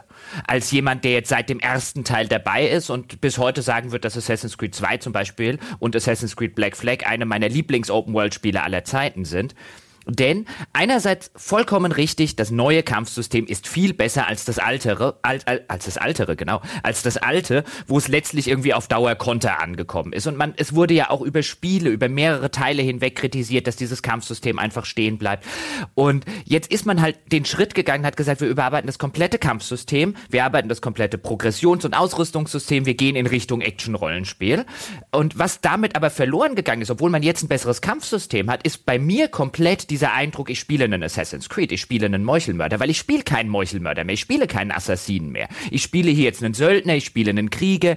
Ähm, ja, teilweise hat der noch einen Ansatz und alle Jubeljahre gibt's mal tatsächlich eine Meuchelmörder-Mission. Aber das, was mir früher bei den Assassin's Creed-Spielen gefallen hat, das, was so die Ezio-Trilogie ausgemacht hat, dieses Kapuzenbehongen über Dächer hüpfend und dann von oben runter, ähm, äh, am besten unbemerkt von einer äh, möglichst hohen Position dann mit meinen versteckten versteckten Klingen dem von hinten durch den Kopf, durchs Auge, durch den äh, äh, die Zielperson ausgemeuchelt. Das fand ich immer cool. Das hat für mich so ein bisschen ja Assassin's Creed als als Serie und auch als Franchise geprägt und das ist komplett raus und das fehlt mir.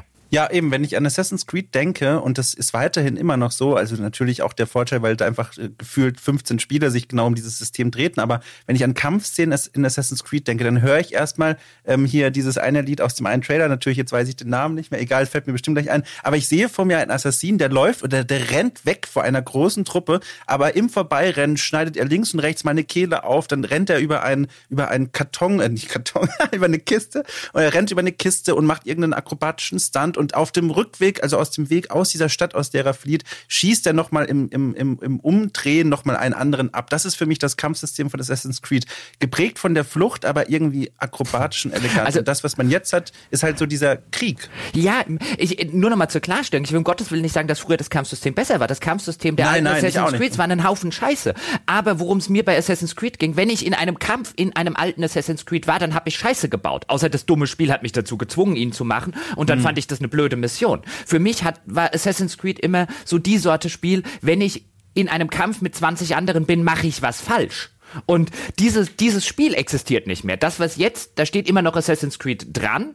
Und es ist jetzt, man kann jetzt darüber reden, spätestens mit Origins haben sie halt so eine, die Serie nochmal rebootet, entwickeln die in eine andere Richtung, haben sie natürlich auch jedes Recht dazu. Aber ich habe jetzt spätestens bei Odyssey festgestellt, es ist vielleicht das bessere Spiel in vielerlei Hinsicht, wenn wir jetzt aufs Kampfsystem zum Beispiel gucken. Aber es ist für mich kein Assassin's Creed mehr. Ja, Kampf ist eigentlich eine wünschenswerte Option. Man sieht es ja auch daran, dass wenn man Leute umbringt, also versucht umzubringen, diesen Stealth-Angriff, dass der ganz, ganz oft bei höherlevrigen Gegnern maximal ein Viertel des Lebensbalken ähm, leert und eigentlich nur eine Möglichkeit ist, den Kampf zu eröffnen. Und ich habe es ganz, ganz selten, auch obwohl ich mich konzentriert habe auf, hab auf diesen Skilltree, auf diese Fähigkeiten, ganz, ganz selten gehabt, dass ich wirklich klassischerweise Soldaten mit einem Stich dann erledigen kann. Das, das, ja. Also ich habe das immer ja. total genossen. Dann, wenn du wenn, bei den Alten, dann hast du hast du so eine Mission und dann bist du hier mal äh, hochgeklettert, hast die Wache äh, mit deinen versteckten Klingen ausgeschaltet, bist dort in die Ecke gelaufen, hast so im Vorübergehen so mal so aus der Hüfte heraus hast du eine Wache umgebracht gebracht. Da vorne war genau. die Zielperson. Du hast dich wirklich gefühlt wie so ein übermächtiger Attentäter und das ist völlig raus. André? Also ich würde sagen, äh, nicht völlig raus. Also du kannst ja immer noch so spielen. Ähm, Dom hat schon recht, wenn deine Zielperson oder so deutlich höherleveliger ist, dann wird's manchmal eng. Du kannst natürlich dann auch noch als Skill, wenn du diesen Assassinen-Skilltree hochlevelst, kannst du deine Stealth-Angriffe erheblich verstärken und kannst auch dann, selbst wenn dieser initiale Stealth-Angriff nicht gelingt, dann noch direkt, da gibt's den auch so als Kampffähigkeit, die du jederzeit auslösen kannst, auch wenn du schon erkannt wurdest. Wenn du das direkt hintereinander koppelst, dann reicht das meistens schon. Aber die Schwerpunktsetzung hat sich deutlich verändert und dadurch wird das Spiel sicherlich zu einem gewissen Grad generischer und verliert ein bisschen seinen individuellen Charakter. Das haben wir so ähnlich auch schon bei God of War festgestellt, wo wir auch gesagt haben, das ist schon alles sehr, sehr gut. Aber zumindest im heutigen Marktumfeld wäre ein klassisches God of War tatsächlich ein individuelleres und originelleres Spiel, einfach weil es so wenig in dieser Art gibt. Und das wird sicherlich auch für Assassin's Creed gelten, das sich jetzt halt an auch solchen Spielen wie Mordor oder so dadurch stärker annähert. Du hast jetzt schon das Wort Leveling äh, reingebracht. Redet doch mal oder redet ihr beide doch mal ein bisschen über das A, das Progressionssystem und B, das ganze Leveling-System des Spiels, weil ich habe an vielen Stellen gelesen, dass es eine Art Rubberbanding-Level-System gibt, also dass Gegner mitleveln würden, dass das einigen Leuten sehr sauer aufgestoßen ist, weil sie kein Gefühl mehr von Progression und so weiter haben. Wie funktioniert das? Was stimmt davon? Also das ist korrekt. Ähm, du hast äh, jetzt ein Progressionssystem, was den Charakterlevel angeht, das eigentlich eher als ein Gating-Mechanismus funktioniert und nicht mehr tatsächlich als etwas, wo du einen erheblich nachvollziehbare Charakterprogression im Sinne von jetzt Feuer Firepower oder Macht oder sonst was hast. Das bedeutet, du hast halt am Anfang Gebiete, die sind Level 46 und da kannst du nichts machen als Level 8 oder sowas. Und in der Hinsicht schaltet deine Charakterprogression das Spiel immer weiter frei. Das meine ich, das funktioniert als ein Gating-Mechanismus. Aber äh, die Regionen, die am Anfang noch Level 8 sind, wenn du da hinterher hingehst, sind als Level 30 sind die Gegner dort auch alle Level 30. Das heißt, egal wie stark du als Charakter in diesem Level fortschreitest, die Opposition bleibt bis auf zwei Level an dir dran. Also wenn du dann in schwächere Gebiete gehst oder irgendwelche Missionen machst, die vielleicht schon viel früher fällig gewesen wären, dann sind die Level, äh, sind die Gegner dann vielleicht Level 28 oder sowas. Aber die bleiben halt nicht auf Level 8. Darf ich dich kurz Und, unterbrechen? Ja. Ähm, einfach weil mir gerade was einfällt, weil ich, als ich es gespielt habe, ich hatte eine Quest auf Kefalonia bekommen und ich hätte schwören können, die war Level 5 und als ich das nächste Mal geguckt habe, war sie Level 7. Also die Quests ja, die leveln auch mit. Ja, mhm. genau. Also es hilft nichts, dass du die jetzt irgendwie früh einsammelst und dann denkst, jetzt gehe ich da hin und mache die ganzen Level 7 Quests oder sonst irgendwas.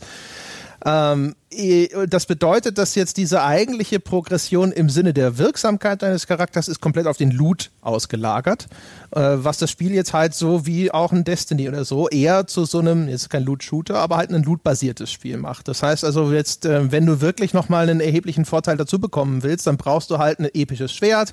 Das epische Schwert kannst du gravieren lassen, das gibt ihm dann nochmal irgendwelche Perks dazu. Äh, solche Geschichten. Darauf kommt es dann viel, viel stärker an. Und das ist, es hat, entbehrt nicht einer gewissen Logik ins, aus zwei Gründen.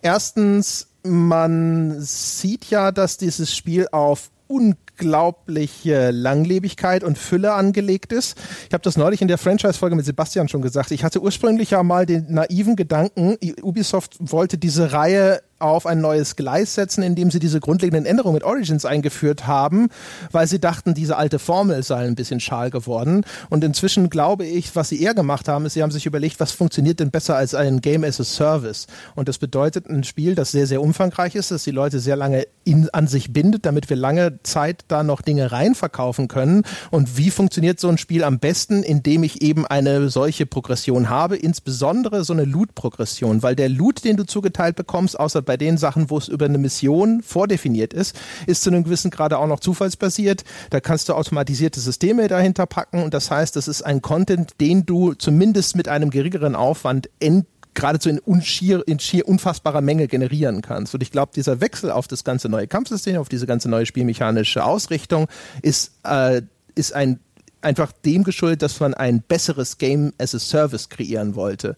Ähm, also das ist Grund eins und Grund zwei ist äh, sozusagen, wenn ich sowas wie diesen XP-Booster verkaufen möchte, den ich mir jetzt gekauft habe für das Spiel, dann brauche ich natürlich dieses Rumba Bending, weil ansonsten level ich ja, dann ist das Balancing ja unmöglich. Dann entweder level ich allen davon oder die anderen Spieler haben einen endlosen Schlauch vor sich und dementsprechend ist es natürlich probat, das so zu machen.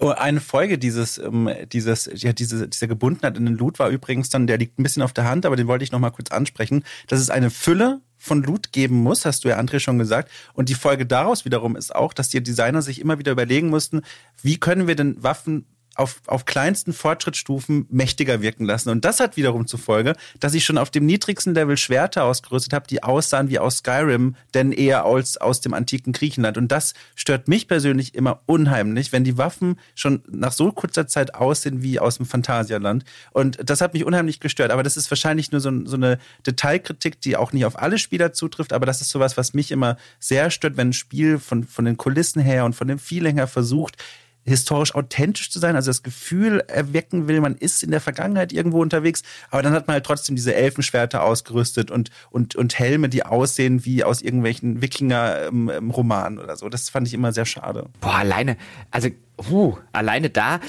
ich dachte mir es ja in, in, in, in dem Teil, den ich gespielt habe schon, weil ich hätte echt schwören können, wie ich es vorher gesagt habe, die Quest, als ich die angenommen habe, war die doch Level 5. Wieso ist die Level 7? Oh mein Gott, sag mir bitte nicht, die Gegner leveln hier mit und die Quests leveln auch noch eine Runde mit. Und wenn ich das jetzt so höre, also mitlevelnde Gegner auf so eine extrem offensichtliche Art und Weise, dass dann auch sich der Quest-Level und so weiter verändert und dass die immer zwei, äh, wie André jetzt gesagt hat, innerhalb von zwei Leveln von mir sind, ähm, das geht gar nicht, finde ich. Also ich finde, das ist eine Mechanik, die für mich ein absolutes No-Go in jedem Spiel ist. Ich meine, ich krieg gerade noch hin, was zum Beispiel so einen Skyrim oder die Elder Scrolls Spiele gemacht haben, wobei bei Oblivion war es so schlimm, dass ich es per Mod ausschalten musste. Bei Skyrim haben sie es ein bisschen besser gelöst. Bei Fallout jetzt auch kriege ich gerade noch hin, ja, aber so wie das da jetzt klingt, ist das für mich ein völliges No-Go. Ich finde das auch tatsächlich, also sowas ist mieses Game Design. Jetzt mal unabhängig von Odyssey und so weiter, aber wenn du, wenn du halt so eine große Welt gebaut hast und so ein riesiges Ding gemacht hast mit so vielen ja, wie André schon gesagt hat, wo du mechanisch Content reinladen kannst,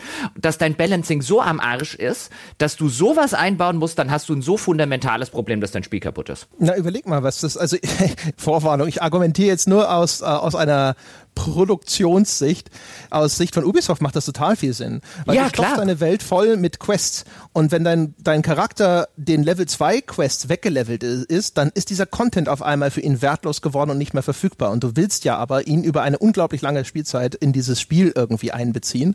Wenn diese Quests aber mitleveln, egal welchen Content du machst, egal an welcher Stelle er dem Spieler jetzt erstmalig zugänglich wird, er bleibt immer erstens verfügbar und zweitens sozusagen immer noch im Rahmen des Anforderungsprofils, also äh, er ist immer noch zumindest im Rahmen anspruchsvoll. Ja, also Level, Level, zwei Level unter dir in dem Spiel bedeutet meistens schon einen relativen Spaziergang, aber es ist halt trotzdem nicht Augen zu oder und Knöpfe drücken.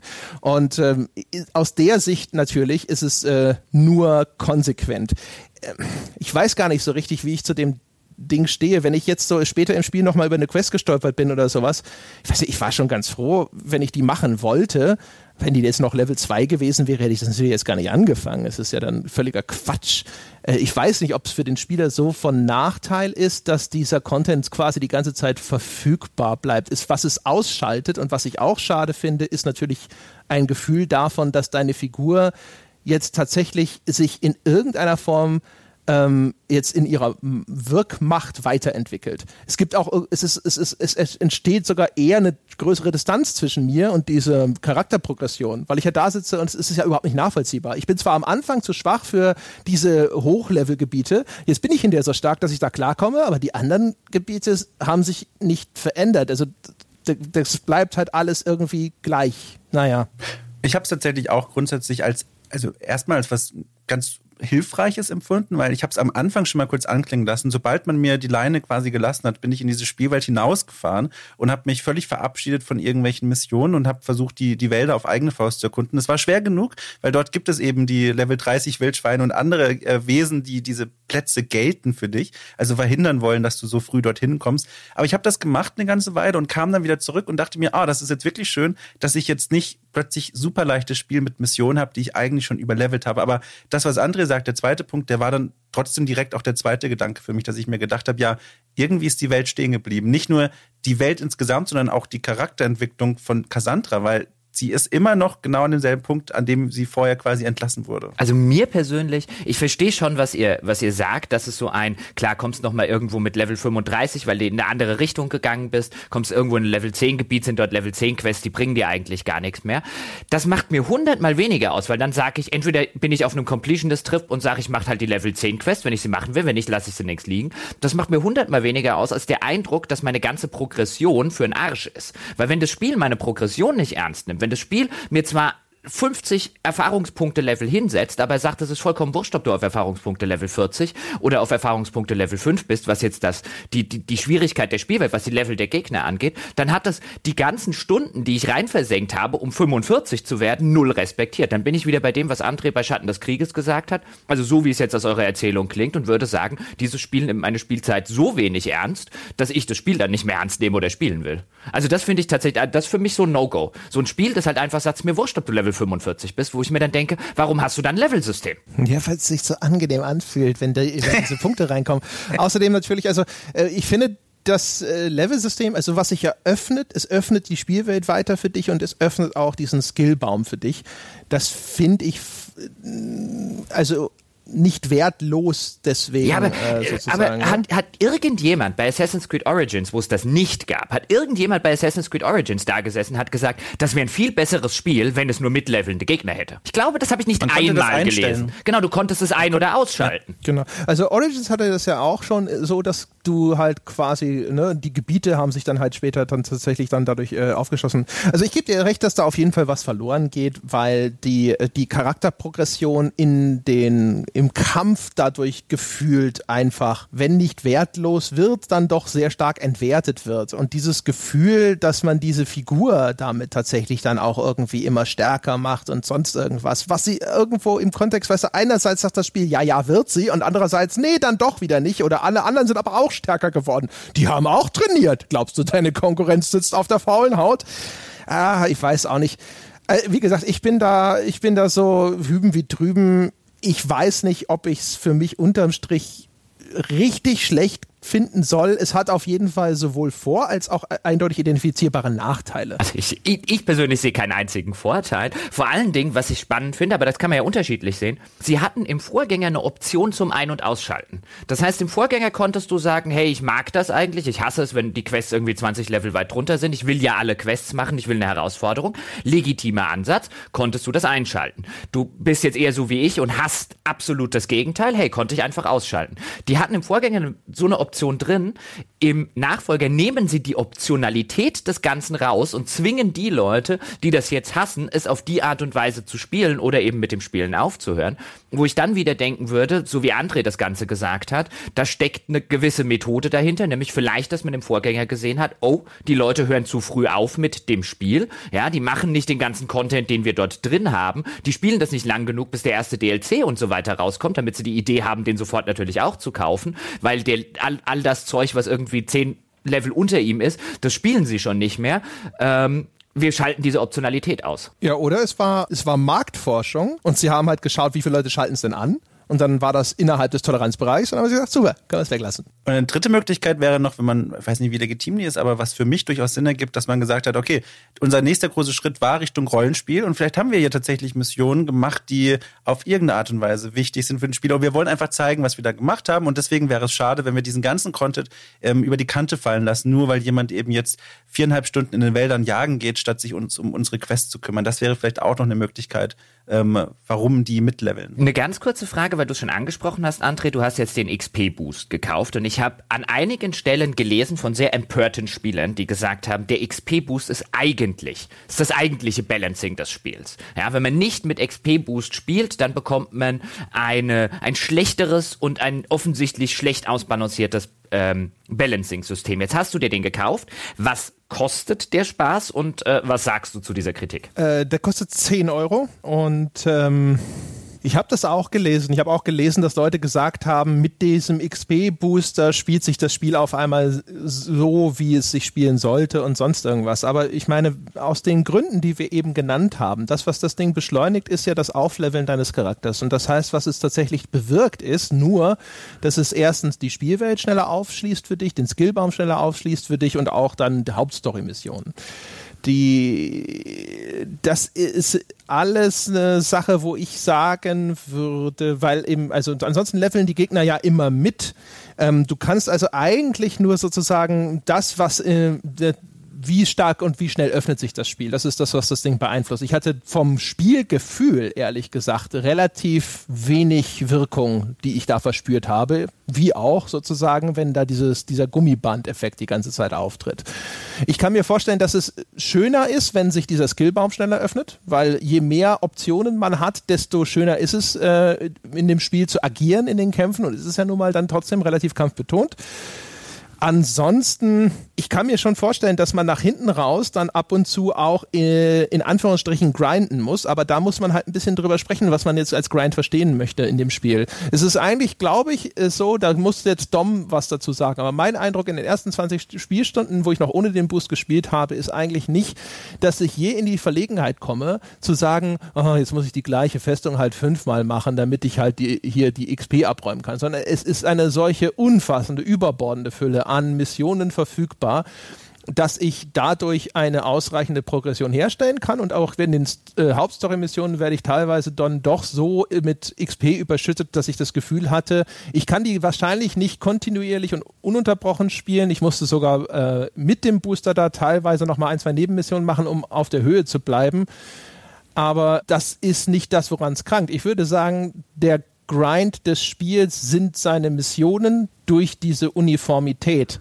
Deswegen auch sozusagen erstmal die Frage, weißt du, es kommt darauf an, wie man Grind definiert. Wenn man Grind sehr eng definiert und sagt, das Grind ist nur, wenn ich hier rumlaufe und den gleichen simplen Mob immer wieder wegkloppe. Aber solange das in eine Mission verpackt ist, ist es automatisch kein Grind mehr. Das ist ja eine Position, die in der man begegnet. Dann würde ich natürlich sagen müssen, nein, das Spiel ist nicht grindig.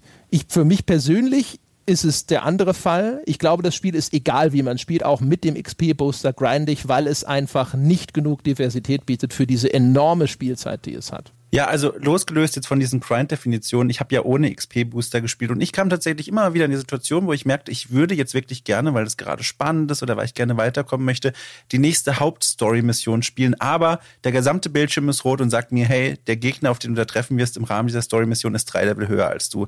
Mach das mal lieber nicht. Und dann kam ich immer wieder in die Situation, dass ich gedacht habe, okay, ich muss hier scheinbar ein bisschen aufleveln und habe mich dann eben in der Umgebung umgesehen und geguckt, was könnte ich denn jetzt so machen. Das habe ich persönlich nie als Grind empfunden, sondern eher so als, ja, Finger, Fingerweiß ist auch zu wenig, aber eher so ein, ein, ein Schubsen in die Spielwelt hinaus, wo das Spiel gesagt hat, hey, du bist noch nicht bereit, mach doch mal noch ein paar andere Dinge. Und die waren eigentlich immer zumindest kurzweilig genug, also vor allem Nebenmissionen, dass ich gesagt habe, okay, das kann ich schon machen, so, das ist keine Qual für mich. Also ich habe dann nicht 25 Mal die Entscheidungsschlacht um Lakonien geschlagen auf beiden Seiten, sondern ich habe halt dann mal Händlern geholfen, ich habe dann vielleicht mal sogar eine Nebenmission gesehen, die mich überrascht hat, weil sie wirklich erstaunlich gut war, mal abwechslungsweise also ich habe das nie bereut. Das Einzige, was ich daran doof finde, was ich für einen Effekt hatte, war, dass manchmal das, was ich gerade beschrieben habe, die Dramaturgie rausgenommen hat. Nämlich, wenn es dann eben hinauslief auf eine Konfrontation im Rahmen einer längeren Story-Mission und ich dann nicht genug Level hatte und dann Cassandra sagen muss, okay, in Korinth wartet jetzt quasi um die Ecke die große, die, der große Showdown mit dem Bösewicht auf dich aber jetzt reite doch mal nach Athen und helf diesem Händler seine Pakete zu überbringen, weil sonst kannst du da nicht hingehen. Das war immer so ein bisschen, ach, jetzt hätte ich halt doch gerne diesen Boost, ich weiß auch nicht, aber das waren so die Dramaturg dramaturgischen Momente, wo ich gedacht habe, oh, ist ein bisschen schade jetzt, aber als Grind habe ich das kein einziges Mal empfunden. Also wirklich als hirnloses, immer wieder Ausführen derselben Mechaniken, um den Level nach oben zu treiben. Also das auf keinen Fall. Ja, aber da kommen wir, finde ich, eigentlich nämlich zu dem eigentlichen Knackpunkt. Ich hatte das schon sehr stark auch vermutet, dass, äh, weil es bei mir nach hinten raus eben auch ab und zu so ein bisschen war, dass ich das Gefühl hatte, so, boah, ey, äh, dieser Booster fügt 50% mehr XP hinzu. Wenn ich die jetzt nicht gehabt hätte, auch die ganze Zeit vorher schon nicht gehabt hätte, wer weiß, wie ich jetzt dastehen würde. Und jetzt ist es so, ich fand ehrlich gesagt die Story nicht wahnsinnig aufregend. Ich war nicht involviert. Aber wenn jemand in diese Story sehr involviert wäre und sich danach sehnt, sie weiterspielen zu können, eben damit diese dramaturgischen Durchhänger nicht passieren. Ist übrigens auch so ein Grund, man verliert häufig, finde ich, die Hauptstory dann auch so ein bisschen aus den Augen und kehrt dann später darin zurück und denkt sich, ach so, ja, richtig, das war ja. Und äh, im Grunde genommen ist das mit dem XP-Boost ein bisschen wie Ransomware. Ja, da wird die Hauptstory, der Fortlauf der Geschichte in Geiselhaft genommen und der freundliche Mann mit dem Trenchcoat und dem Ubisoft-Logo sagt so, hey, nur 10 Euro und schon wärst du vielleicht schneller an dem Punkt, an dem du dir wünschst, dass du jetzt schon da wärst. Ja, das ist äh, tatsächlich das, wo ich sage, meine Güte. Ähm, glaube, man, man kann, wenn man, äh, wenn man an dem Spiel Spaß haben will, braucht man eh sehr viel Ausdauer. Und dann muss man schon wirklich auch sehr lieben, was da passiert. Insofern weiß ich nicht, wie viele praxisrelevante Fälle tatsächlich eintreten. Ja, aber ich habe das Gefühl, dass das zumindest ähm, ins Anrüchige hineingeht. Mir missfällt die überhaupt die bloße Existenz des XP-Boosters kategorisch und aus diesem Grund finde ich es auch ehrlich gesagt zumindest etwas, wo man sehr, sehr skeptisch draufschauen sollte. Also da kann man auch mit einiger Berechtigung hinterher sagen, das ist auf jeden Fall vielleicht auch wieder gutes Business, aber es ist keine Entscheidung, die jetzt zum Wohle des Spielers getroffen wurde. Gut, ich dachte, der Dom hat dazu vielleicht auch noch etwas zu sagen. Nö, das hat das hat tatsächlich genau abgerundet, so wie ich es auch wahrgenommen habe. Tatsächlich, also ich glaube, da kann ich nichts mehr hinzufügen, ohne mich zu wiederholen. Gut, dann hat aber jetzt der André und was du jetzt mal machen könntest, Dom, du bist ja sowieso der geschichtsinteressierte Wissen äh, äh, Podcaster von uns oder der am meisten geschichtsinteressierte Wissenschaft äh, äh, Wissenschaftler will ich schon sagen. Das bist du ja auch. Ja, aber ich wollte eigentlich ja, Pod ruhig genau Podcaster Podcaster, Podcaster, sag ja der Herr Professor hier, der hier anwesend ist. Ja, wir äh, äh, gucken alle ehrfürchtig nach oben, wenn du dich aus dem Elfenbein, ja, wenn du dich aus dem Elfenbeinturm herauslehnst, gucken wir alle ehrfürchtig nach oben. Ähm, aber weil es jetzt schon angesprochen wurde, erzähl doch mal ein bisschen, worum es in der Geschichte überhaupt geht und inwiefern, also jetzt relativ konkret, unabhängig von diesem Peloponnesischen Krieg, unabhängig von dem Setting, was ich eingangs skizziert habe, sondern worum geht's eigentlich in der Story? Welche Rolle spielt der von André schon angeteaste Minotaurus? So what the heck? In der Regel war doch Assassin's Creed jetzt durchaus zwar ein bisschen Alternative History teilweise innerhalb der Geschichte, aber so weit, dass sie irgendwelche mythologischen Kreaturen haben aufleben lassen, waren wir glaube ich noch nicht. Und inwiefern spielt das dann tatsächlich mit der realen Geschichte? Also insofern, ähm, wir haben jetzt ja auch schon darüber gesprochen, auch teilweise schon in dem Format Geschichte machen, was wir haben über den Erkundungs- oder über den Historienmodus des Vorgängers. Inwiefern ist die tatsächliche Geschichte wirklich in diese Hauptstory verwoben? Inwiefern, ist letztlich meine Frage, inwiefern werde ich hier so als ein ähm, Alternative History Geschichtsfreak mitgenommen? Boah, das sind ja große Fragen. Also die müsste ich ja eigentlich im Rahmen von der Hausarbeit beantworten. Das sind ja echt riesige Fragen. Vielleicht fange ich mal im Kern an, das ist am einfachsten. Im Grunde, ohne da auch zu viel zu verraten, das kann man schönerweise ganz gut zusammenfassen, die Geschichte von diesem Assassin's Creed Spiel dreht sich eigentlich um eine Familiengeschichte. Das heißt, unabhängig von der Person, die man auswählt, begibt man sich auf die Suche nach einem Elternteil und versucht quasi herauszufinden, was ist eigentlich mit diesem Elternteil passiert? Wohin hat es diese Person verschlagen? Und ähm, was passiert, wenn ich mit ihr zusammenkomme? Also das ist so, zumindest in den 45 Spielstunden, die ich bisher gemacht habe, was ja offenbar noch nicht alles war. Das ist so der entscheidende, der entscheidende ja, Faktor, der unsere Spielfigur durch diese Welt lenkt.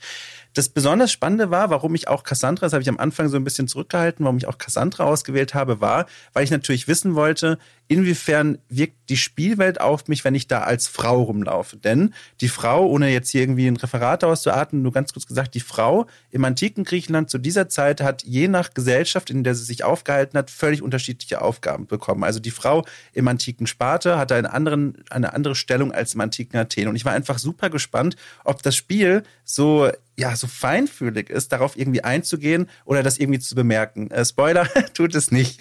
Also du, es ist halt wirklich, wie schon vorher auch mal angekündigt wurde von den Entwicklern, völlig egal, ob du als Mann oder als Frau dich bewegst. Du darfst trotzdem zu den Symposien gehen, die eigentlich nur für Männer zugelassen waren. Du darfst trotzdem ähm, Areale einer Stadt betreten, die eigentlich nur für Frauen zugänglich waren. Also das ist alles egal. Ähm, trotzdem, diese Geschichte des Söldners oder der Söldnerin, die ich ja jetzt gespielt habe, ist trotzdem von dem, also ich bin ja auch keine Ahnung, ich bin ja auch kein Experte für den Bereich, aber von dem, was ich über dieses Setting weiß, auch aus meinem Studium, eine Geschichte, die ich für glaubwürdig gehalten habe. All die Dinge, die ihr passieren und die sie selber auch macht, also Entscheidungen, die sie trifft, Personen, mit denen sie in Kontakt kommen, das sind alles Dinge, wo ich sagen würde, das ist wirklich eine spannende Art, mich in diese Welt einzuführen. Das ist zum einen denkbar und zum anderen lerne ich auch immer mal wieder was ähm, über diese Spielwelt. Auch schönerweise durch die Augen von Cassandra, die dann immer mal sagt, so, wenn man zum Beispiel nach Argolis kommt in diese Stadt, dann sagt sie, wow, ich komme jetzt in die Geburtsstadt von Agamemnon und Perseus. Und okay, sie erklärt jetzt nicht unbedingt, wer diese Personen sind, aber wer sich so ein bisschen auskennt, weiß, das ist so einer der wichtigsten mykenischen Könige aus der Frühzeit und eine ein Perseus, die mythische, farb, farben, fabelhafte Gestalt aus der, aus der Vorzeit. Das ist halt schon schön. Man merkt so, Cassandra ist in dieser Welt verwurzelt und dementsprechend dann wahrscheinlich auch Alexios, weil er dieselben Dinge sagt, ist in der Spielwelt verwurzelt und Teil dieser Geschichte. Und das Ganze nimmt, um jetzt so ein bisschen auf diese Minotaurenfrage ähm, abzubiegen, nimmt nochmal eine spannende Wendung, die mich persönlich auch sehr überrascht hat. Diese Welt ist auch gleichzeitig bewohnt von wortwörtlich fabelhaften Wesen oder zumindest den Überresten von fabelhaften Wesen. Relativ früh in der Spielwelt zum Beispiel ähm, stolpert man über einen Tempel, der heißt der Tempel der Schlangen und ich habe dann extra nochmal recherchiert, diesen Tempel gibt es nicht, aber der ist wortwörtlich genau das, was man sich darunter vorstellen kann. Da gibt es einen Tempelgrundriss, der schon als alt kommuniziert wird. Das heißt, es sind Ruinen, da stehen nur noch vereinzelte Säulen rum. Und durch diesen Grundriss dieses übrig stehenden Tempels zieht sich ein riesiges Schlangenskelett, eine, eine, eine riesige ja, Python-Überreste. Und im Maul dieses Skelettes findet man ein, eine, eine Männerleiche oder eine Männerleiche, Blödsinn, eine Menschenleiche. Und man sieht Pferdeleichen. Und man kann sich dann, wenn man diesen Ort begegnet, sich richtig vorstellen, wow, hier war scheinbar eine Schlange, die hat sich über diesen Tempel gewunden und die hat Menschen gefressen und Pferde gefressen, wurde hier offenbar dann auch umgebracht. Und das sind so Aspekte des Spiels, finde ich, die so ganz spannenderweise nahelegen, in diesem antiken Griechenland gab es mal diese fabelhaften Wesen oder auch ein anderes Beispiel. Man begegnet auch zum Beispiel Statuen von, von, von Menschen, die wie aus Schlamm geformt scheinen. Und dann sagt eben auch Cassandra, ah, das ist doch hier der Mythos, wie die Menschen erschaffen wurden. Die wurden aus Schlamm errichtet und dann quasi belebt. Und äh, das sind so, so spannende Stolpersteine in dieser Spielwelt was ich echt nett finde so. Und damit gibt aber auch gleichzeitig das Spiel ja so ein bisschen auf, dass es eine historische Rekonstruktion ist. Denn, also da muss ich ja auch sagen, das gab es natürlich so in der Form nicht. Was aber erstmal nicht schlimm wäre. Aber dann kommt eben das dazu, dass es innerhalb dieses Assassin's Creed-Universum eigentlich gar keinen Sinn macht. Und es gibt ja noch diese moderne Parallelgeschichte, zu der André bestimmt gleich mehr sagen kann, in der immer noch gesagt wird, das ist eine eine, eine Rekonstruktion der Geschichte. Wir bedienen uns der menschlichen DNA, um nachzuvollziehen, wie es damals war. Und ich finde, das ist wieder so einer von vielen Punkten, wo ich mir denke, lasst doch diese moderne Rahmengeschichte, geht uns einfach das antike Griechenland und meinetwegen auch mit diesen schönen, wie ich sie empfunden habe, schönen Momenten, wo man merkt, so wow, in einer Vorzeit gab es ja auch mal wirklich so Fabelwesen. Also die, es gibt ja sogar zwei Ebenen, wenn man so will. Es gibt ja einmal diese sagenumwobenen Bestien, die man jagen soll, die tatsächlich anscheinend jetzt real in dieser Spielwelt existieren sollen. Und dann gibt es aber Kämpfe gegen tatsächlich mythologische Figuren wie den Minotaurus. Und die sind in diese Rahmenhandlung eingebettet. Das sind äh, Momente, wo in diese Animus-Simulation, ja, es ist ja immer noch so, wer das nicht verfolgt hat, Assassin's Creed hat eine Rahmenhandlung in der Gegenwart und dort gibt es eben ein Science-Fiction-Instrument, dieser Animus, der inzwischen aussieht wie eine VR-Brille und transportabel ist. Und mit dem kann man sich in die in der DNA gespeicherten Erinnerungen reinhacken, wenn man so möchte. Und ähm, jetzt wird in diese Simulation äh, blutet so herein ähm, Sachen von den Precursors dieser sagenumwobenen großen Vorgängerzivilisation, die den Animus oder die zugrunde liegende Technik erschaffen haben. Und äh, der Kampf gegen den Minotaurus und so, das sind halt so, wenn man so will, Glitches im Animus. Das gab es in Origins ja auch schon in den Bossfights gegen diese Götter. Ne? Da hast du ja auch gegen Anubis und so kämpfen können. Da gab es auch diese Bossfight-Events hinterher. Ähm, und das haben sie halt jetzt hier nochmal neu aufgelegt, eben mit Kreaturen aus den griechischen Sagen. Ich gehe aber anhand von euren Beschreibungen und anhand dessen, was ich im Vorfeld gelesen habe, auch davon aus, dass die Rahmenhandlung in der Gegenwart mit Leila Hassan heißt sie, glaube ich, keine in irgendeiner Form interessante oder gravierende Rolle spielt. Nee. Die, äh, die Ubisoft-Entwickler haben sich, Gottlob, endlich dem angeschlossen, was ich schon immer gesagt habe. Das ist komisches Geschwurbel, wo keiner weiß, was es, wo es hin soll, was spätestens seit, keine Ahnung, im dritten Teil nichts Interessantes mehr zu sagen hat und haben diese Story jetzt noch noch mehr marginalisiert, als das in Origins schon der Fall war. Es ist meiner Meinung nach eine goldrichtige Entscheidung, solange sie nicht einen neuen Zugang zu dieser Geschichte finden, der sie irgendwie interessant macht. Das Interessante ist ja, ich gehörte immer zu denjenigen, die gesagt haben, diese Desmond Miles Geschichte, die man hatte bis quasi Assassin's Creed 3.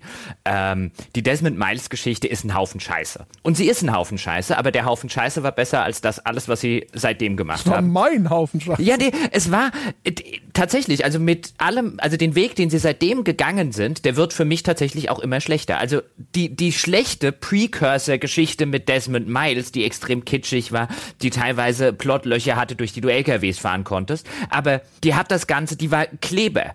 Das war vielleicht kein guter Kleber und der Kleber hat nicht gut gerochen, aber es war Kleber. Mittlerweile fallen, fällt mir dieses Konstrukt ähm, Assassin's Creed ohne diesen Kleber an vielen Stellen einfach auseinander. Zumal die Geschichten, die sie in ihren Einzelteilen erzählen, auch nicht besser sind. Aber ich mochte halt dieses Gefühl, hinter dem Ganzen steckt noch ein weltumspannendes Verschwörungsmysterium. Das hat dem Ganzen wenigstens noch so eine so eine gewissen Gravitas gegeben. Das ist wichtig, was ich hier mache. In der Zwischenzeit finde ich, fühlt sich das alles so belanglos an. Ja, dieser Teil ist ja, ist ja sogar äh, außerhalb einer Erzählung, oder auch der Vorgänger eigentlich schon, also selbst diese Geschichte um die Assassinen und die Templer als die beiden großen verfeindeten Fraktionen, die jetzt im Schatten der Welt agieren, selbst das ist ja inzwischen auch aufgelöst. Also jetzt äh, spielt das ja sogar vor Origins. In Origins haben wir quasi die Gründung oder die, die, die, die Entstehungsgeschichte dieser Bruderschaft miterleben können.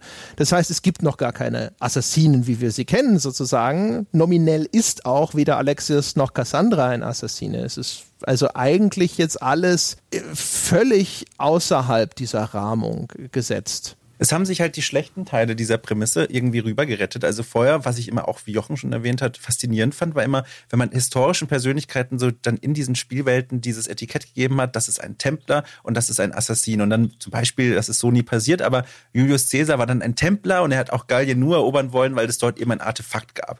Und das gibt immer so der Realgeschichte so einen interessanten Spin, der das alles so ein bisschen interessanter macht. Aber jetzt, dadurch, dass diese Assassinen-Templer ähm, ja Gegensätzlichkeit wegfällt, retten sich nur diese komischen Überreste der Alien-Vorkultur in die Spielwelt. Und da gibt es so eine Begegnung, die habe ich mir aufgeschrieben als die enttäuschendste Tür des antiken Griechenlands, denn es gibt relativ früh im Spiel eine Mission, in der es heißt, ja, da gibt es eine Insel und auf dieser Insel gibt es eine Höhle und da hat eine alte Zivilisation irgendwie Spuren hinterlassen. Oh ja, ja, die habe ich auch erster, gefunden. Genau, und mein erster Gedanke war, als ich dritte Mal, dass ich ohnmächtig wurde vor Begeisterung, weil ich dachte, wow, werden wir jetzt so etwa auf die, äh, werden wir jetzt so den Minoan vorgestellt, ja, diese sagenhafte Kultur, die tatsächlich auf Kreta existiert hat und die in ihrer Hochzeit auch auf dem griechischen Festland gesiedelt hat. Aber die Griechen in der Spielwelt wissen das ja nicht. Die wissen nur, da gab es mal Leute, die haben irgendwas gebaut, was wir nicht mehr, mit dem wir nichts mehr anfangen können. Da dachte ich mir, wow, was für eine spannende Herangehensweise an diese Vorbesiedlung. Und dann fahre ich dahin, halb, also völlig, völlig geladen von Vorfreude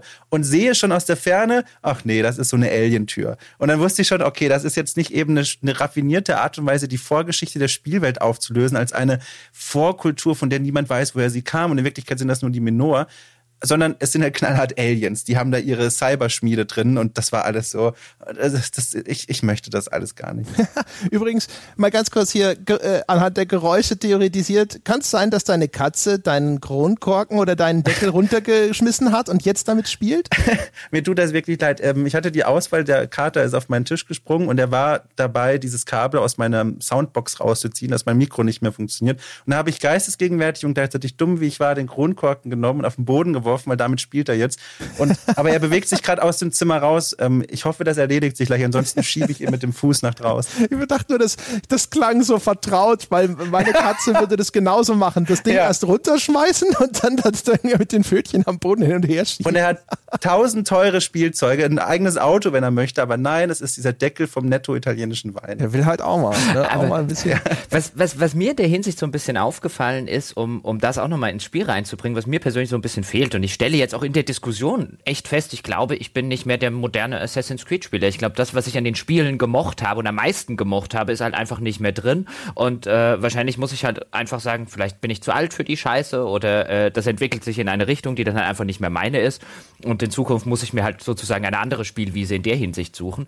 Ich erinnere mich gerade so an Assassin's Creed 2 zum Beispiel. Dort gab es ja, dort konnte man ja mit diesem, mit diesem, mit dieser Adlerauge, dieser Fähigkeit, die es gab, konnte man ja dann so verschiedene verschiedene optionale Symbole irgendwo finden, die konnte man dann scannen und da gab es so kleine Minispiele, wo er dann so historische Fotografien hatte und da hat man irgendwie Rasputin gesehen und dann musste man irgendwie auf dem Foto von Rasputin diesen Apfel Edens und so weiter finden. Und ja, die Geschichte, die dahinter steckte, war ein Haufen Mist, wie wir vorhin schon gesagt haben. Das war Verschwörungskladderatsch aus allem zusammengekramt, aber ich mochte das. Ich mochte diese Verbindung zwischen modernerer Geschichte, älterer Geschichte, diese ganzen Querverweise, dieses Gefühl von, da steckt ein riesiges riesiges Mysterium dahinter, das man nur nach und nach in irgendeiner Form aufdeckt, auch wenn es sich am Ende um ein blödes Mysterium gehalten hat. Und jetzt werden einige sagen, wie Andrea, boah, nee, das war von vornherein ein Haufen Scheiß, deswegen bin ich froh, dass es raus ist. Aber mir fehlt da was. Mir fehlt auch tatsächlich was in der Hinsicht, dass schon bei Origin war das ja bis zu dem, bis zu dem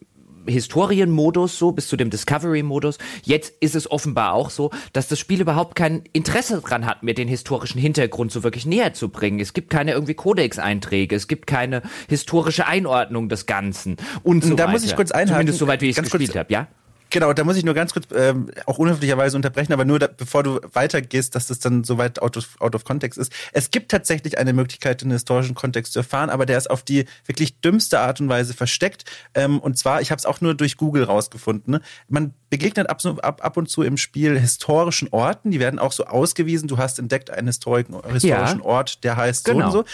Und dann musst du auf die Übersichtskarte gehen, auf die Weltkarte und dann die Gameplay-Icons durchschalten. Du musst zweimal die Gameplay-Icons durchschalten von aktive Mission zu, das kannst du in der Spielwelt erledigen und dann kommst du zu den historischen Orten und dann kannst du jeweils historische Orte anvisieren, quasi mit deinem Mauszeiger oder mit deinem Cursor und dann bekommst du einen relativ lieblosen zwei, drei Absätze darüber, was, das, was es damit auf sich hat. Und das ist momentan die einzige Art und Weise, wie du mit dieser historischen Spielwelt interagieren kannst, was ziemlich schwach ist. Okay, lustig, dass du sagst, weil ich hatte diese Einblendung, oh, du hast hier irgendwie einen historischen historischen Ort irgendeine Schafsfarm oder irgendeinen Tempel entdeckt und ich dachte, du musst doch mit diesen historischen Orten was machen können. Warum blendet mir in das Spiel mhm. das ein? Geh ins Menü, ist irgendwo ein Kodex oder so. Ich habe nichts gefunden. Das ist jetzt das Erste, was ich höre. Oh Gott. Es gibt ja. aber eine Tutorial-Einblendung dazu, die man natürlich äh, übersehen kann und danach kommt sie nicht wieder.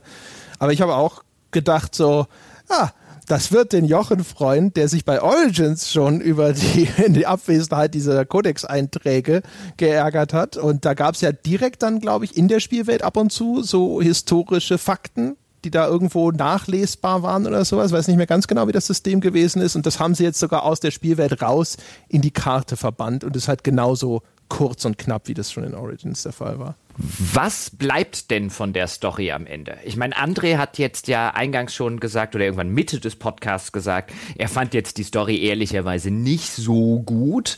Ähm, wie sieht Dom das? Und wenn wir jetzt rein wertschätzend auf die Story des Spiels gucken, lohnt es sich denn, wenn ich jetzt einfach sage, ich bin jetzt kein großer Fan von Assassin's Creed und was ihr so gameplaymäßig gesagt habt, hm, ja, aber eine coole Historienhandlung hat ja auch was für sich. Also ist es, ist es ein Spiel, das man nur für die Story spielen könnte? Bei André klang ja schon eher Nein an. Und wenn Nein, warum nicht? Ich lasse mal Dom den Vortritt. Ja, gerne. Ähm, also nochmal Disclaimer für alle, die es bisher ähm, mit aller Kraft weggehört haben. Ich habe das Spiel noch nicht durchgespielt. Ich bin 45 Spielstunden drin, habe die Story noch nicht zu Ende erlebt, aber von dem, was ich bisher gesehen habe, habe ich mir auch gedacht, naja, also du wirst jetzt auch nicht in zehn Jahren noch von deinen Kindern davon erzählen, was du da erlebt hast. So, also anfangs finde ich das ganz nett, so wirklich in den ersten zwei, drei Spielstunden. Diese Idee, du bist da, du bist da aufgewachsen, ähm, ohne Eltern und versuchst jetzt rauszufinden, wo eigentlich dein Platz in der Spielwelt ist. Aber schnell genug habe ich das Interesse dran verloren und mich dann mehr darum gekümmert, was hat diese Spielwelt mir eigentlich zu bieten. Und ähm, das ist auch so meine Hauptmotivation, warum ich mich momentan immer noch in der Spielwelt aufhalte. Ich bin einfach so interessiert daran, wie diese einzelnen äh, Landstriche aussehen. Gibt es vielleicht mal wieder fantastische Elemente, die gar nicht reinpassen? Und damit meine ich natürlich jetzt nicht diese Alienspuren, sondern wieder irgendwelche Tempel, wo irgendwelche mythischen Figuren sich aufhalten oder so. Das finde ich ganz spannend.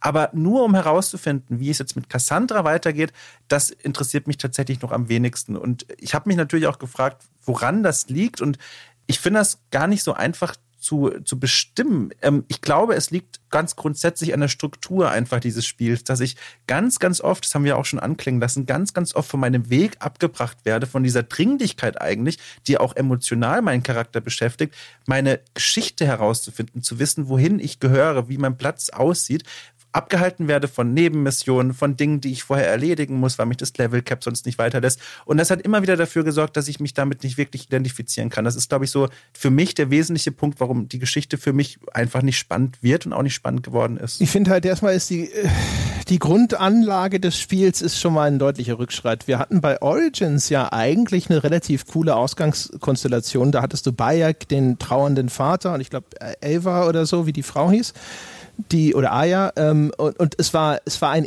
Ehepaar, das man gespielt hat. Es hatte sein Kind verloren. Es war die typische Rachegeschichte. Okay.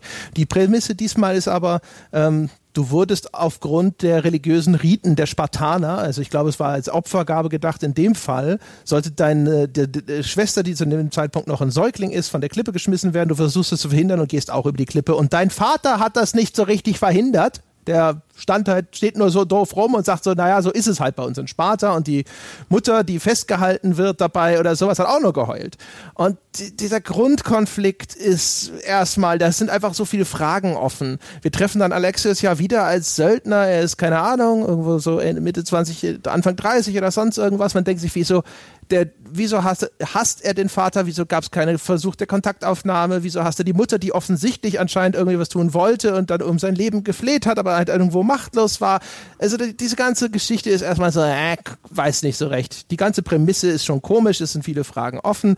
Dann ist die Figur äh, nicht so, dass ich jetzt irgendwo, ich fand den Bayek im Vorgänger extrem sympathisch und Alexios blieb für mich halt immer etwas, das, da hatte ich eine Distanz zu. Deswegen habe ich ja dann hinterher auch angefangen, mir sozusagen einfach meine eigene Geschichte zusammenzuspinnen.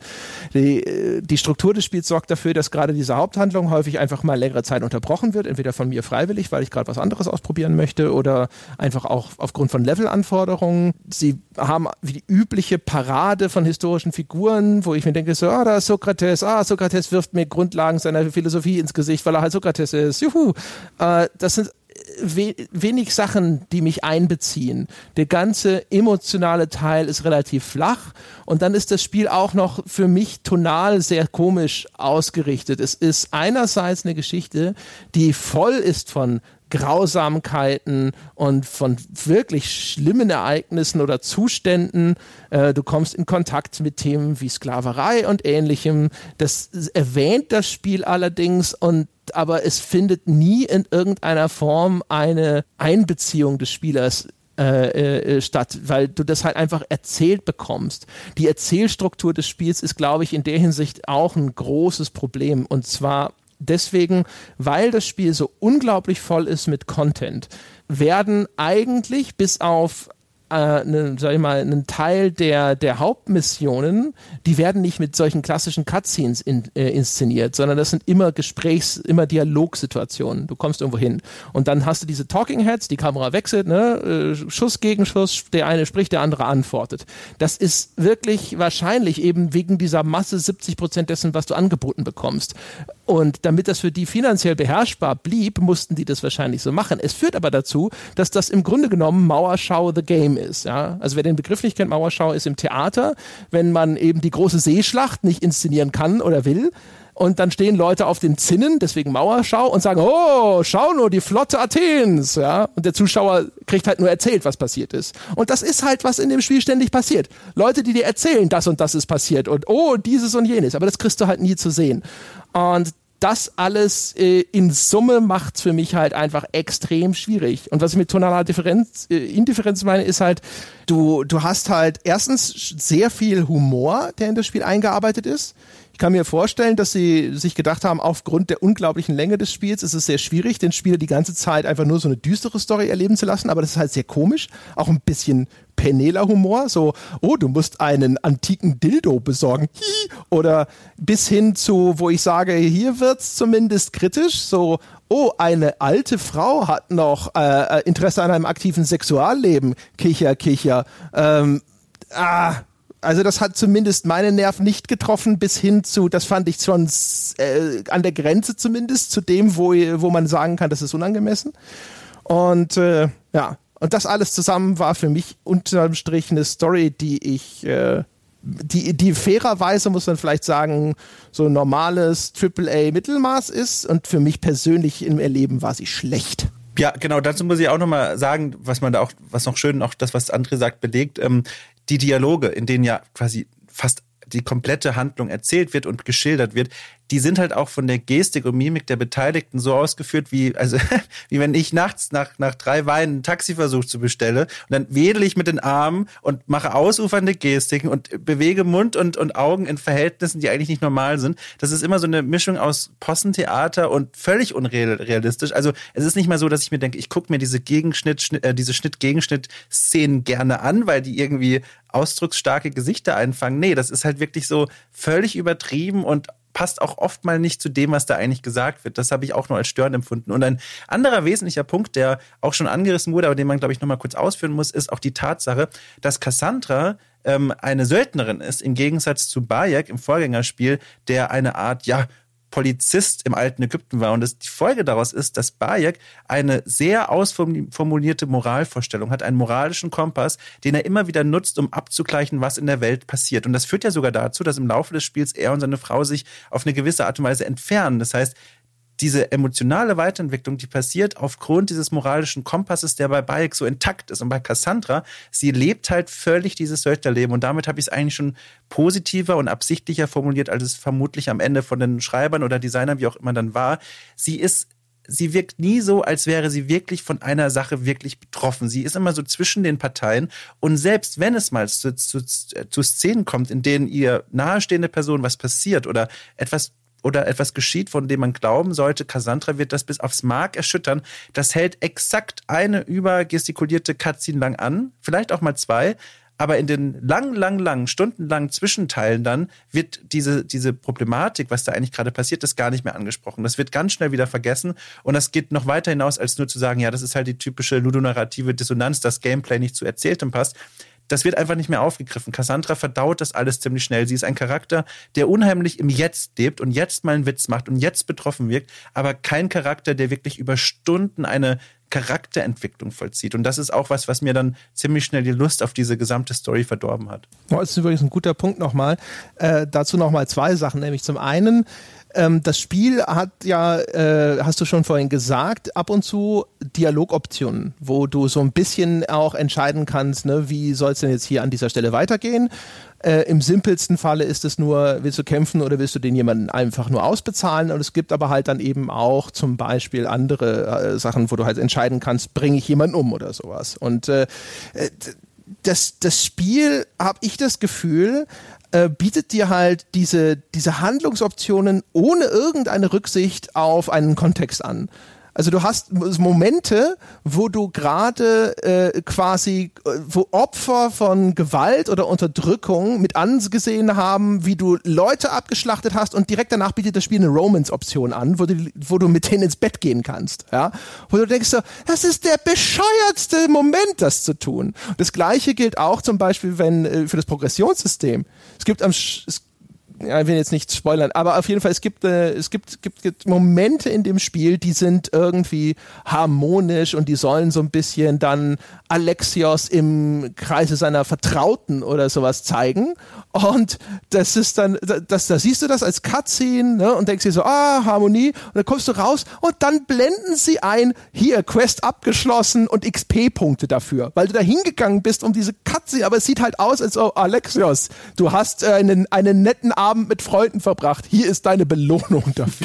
Ich muss hier kurz mal einhaken, weil ich hatte, ich will nur wissen, inwiefern das häufiger vorkommt im Spiel. Ich hatte einmal so eine Romanzenoption, von der ich noch nicht mal in dem Moment wusste, dass es die Romanzenoption Option. Ich dachte, dieses Herz oder sowas eingeblendet wird. Was ist denn das? Weil ich habe eine Nebenquest gemacht, wo ich irgendwie einer Nachfahrin von Odysseus, die habe ich irgendwie in den ehemalige Festung von Odysseus gebracht. Da wollte sie irgendwas nachgucken und dann musste ich sie wieder rausbringen und dann war die Quest fertig und wir standen irgendwo mitten in der Nacht irgendwie an irgendwelchen Felsen dumm rum, ja, und ich krieg halt plötzlich so eine so eine so eine Herzdialogoption, als die mich schon bezahlen will für meine Dienste und ich denke, nö, ich weiß ja, was es ist, nimmst das mal und dann haut meine Cassandra so völlig unmotiviert aus dem absoluten absoluten Nichts irgend so einen Anmachspruch raus und ich sitze so davor und denke mir, was zur Hölle, Mädel, geht denn gerade mit dir ab?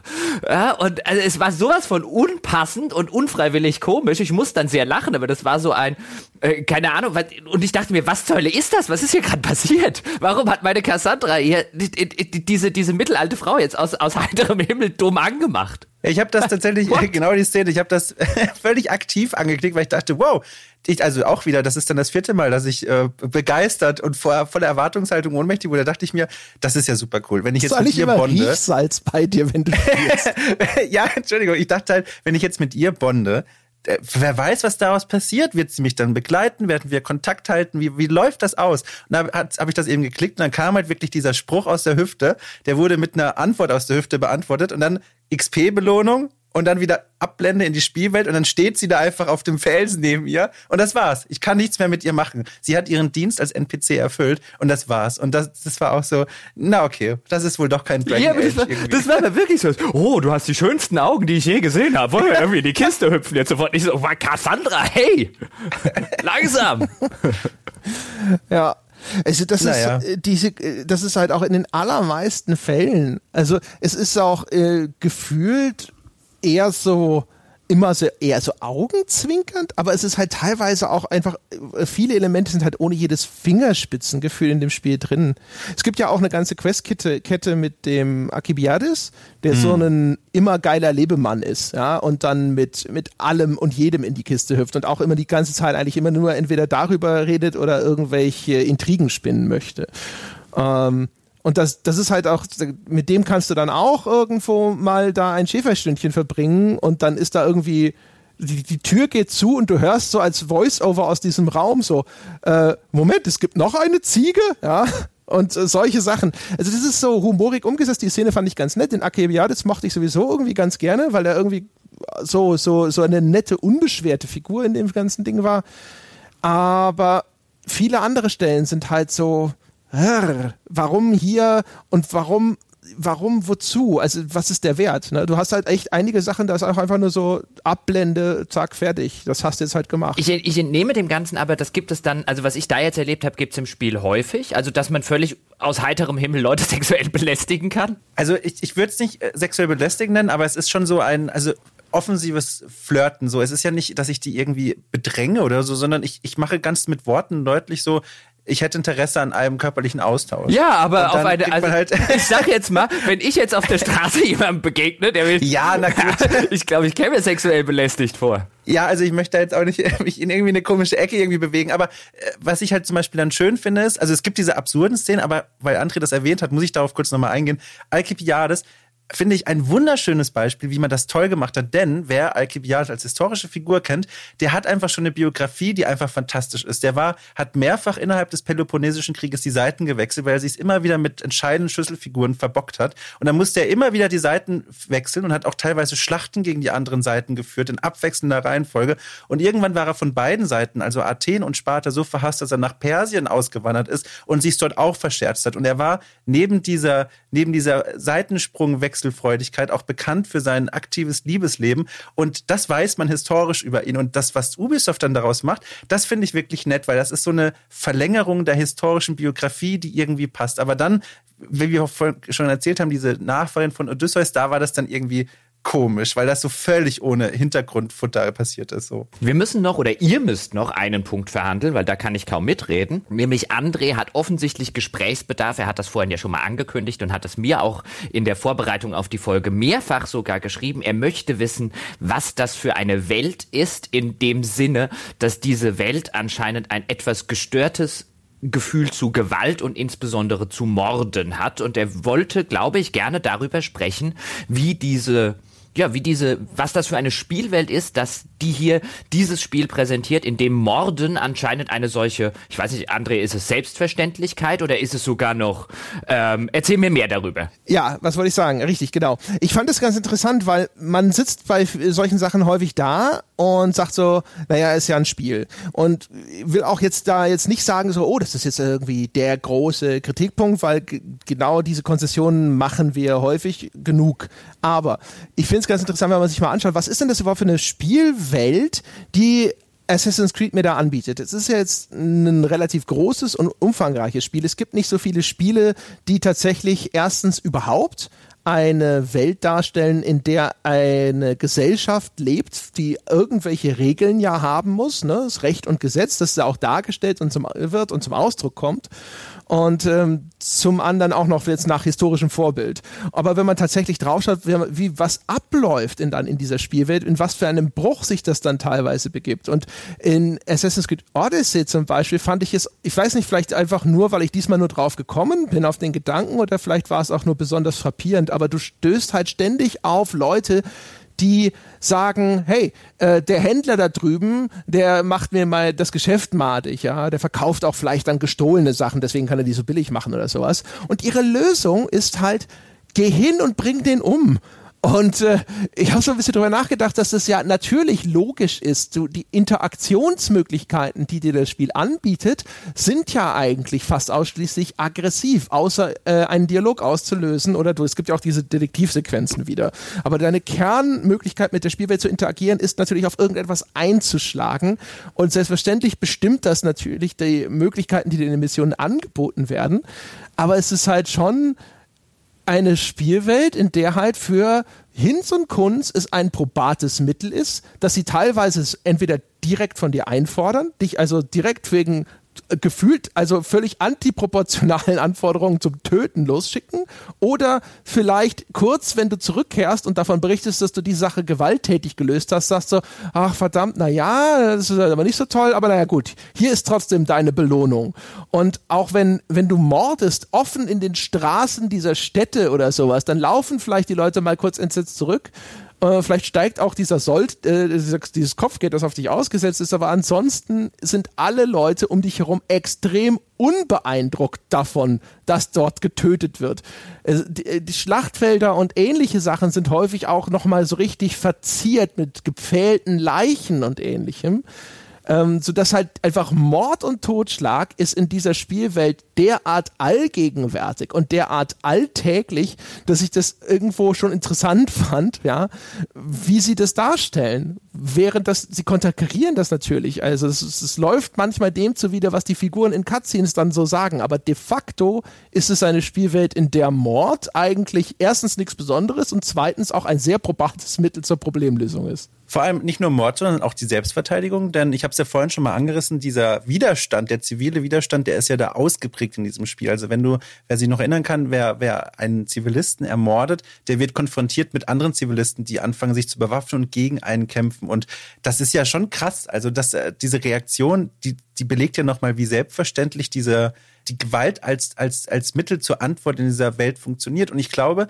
gleichzeitig, dass das sehr vielen Leuten gar nicht mal sonderlich auffallen wird, weil ich kann mir sehr gut vorstellen, dass es unter diesem Label, ja, früher war das halt einfach so. Früher, das war eine harte, erbarmungslose Welt, da galt halt das Recht des Stärkeren. Ich kann mir schon vorstellen, dass das so ein Punkt ist, der zumindest dafür sorgen wird, das soll das nicht rechtfertigen, aber der dafür sorgen wird, dass in den wenigsten Reviews oder in den wenigsten Texten oder auch in den wenigsten Spielerköpfen wirklich Leute denken, hm, Warum ist das eigentlich so? Ich glaube, das passt ganz gut in die Vorstellung zu diesem Setting. Wobei, das, ich wollte was ähnliches fragen jetzt, aber wenn du es schon, schon anbringst, weil ich finde das schon eine, theoretisch auf dem Papier erstmal schon eine Rechtfertigung. Wenn es zu der damaligen Zeit schon war, ist es völlig, wenn es so gewesen sein sollte, wäre es völlig legitim, ein Spiel darzustellen, in dem das tatsächlich eine anerkannte und vielleicht sogar die anerkannte Form der Konfliktlösung war. Weil den Anspruch könnte man haben oder auch diesen, diesen Weg könnte man gehen. Dann könntest du jetzt vielleicht frei, freilich sagen, hm, mag ich bei einem Spiel trotzdem nicht, aber finde ich erstmal einen völlig legitim gangbaren Weg. Mein Eindruck ist,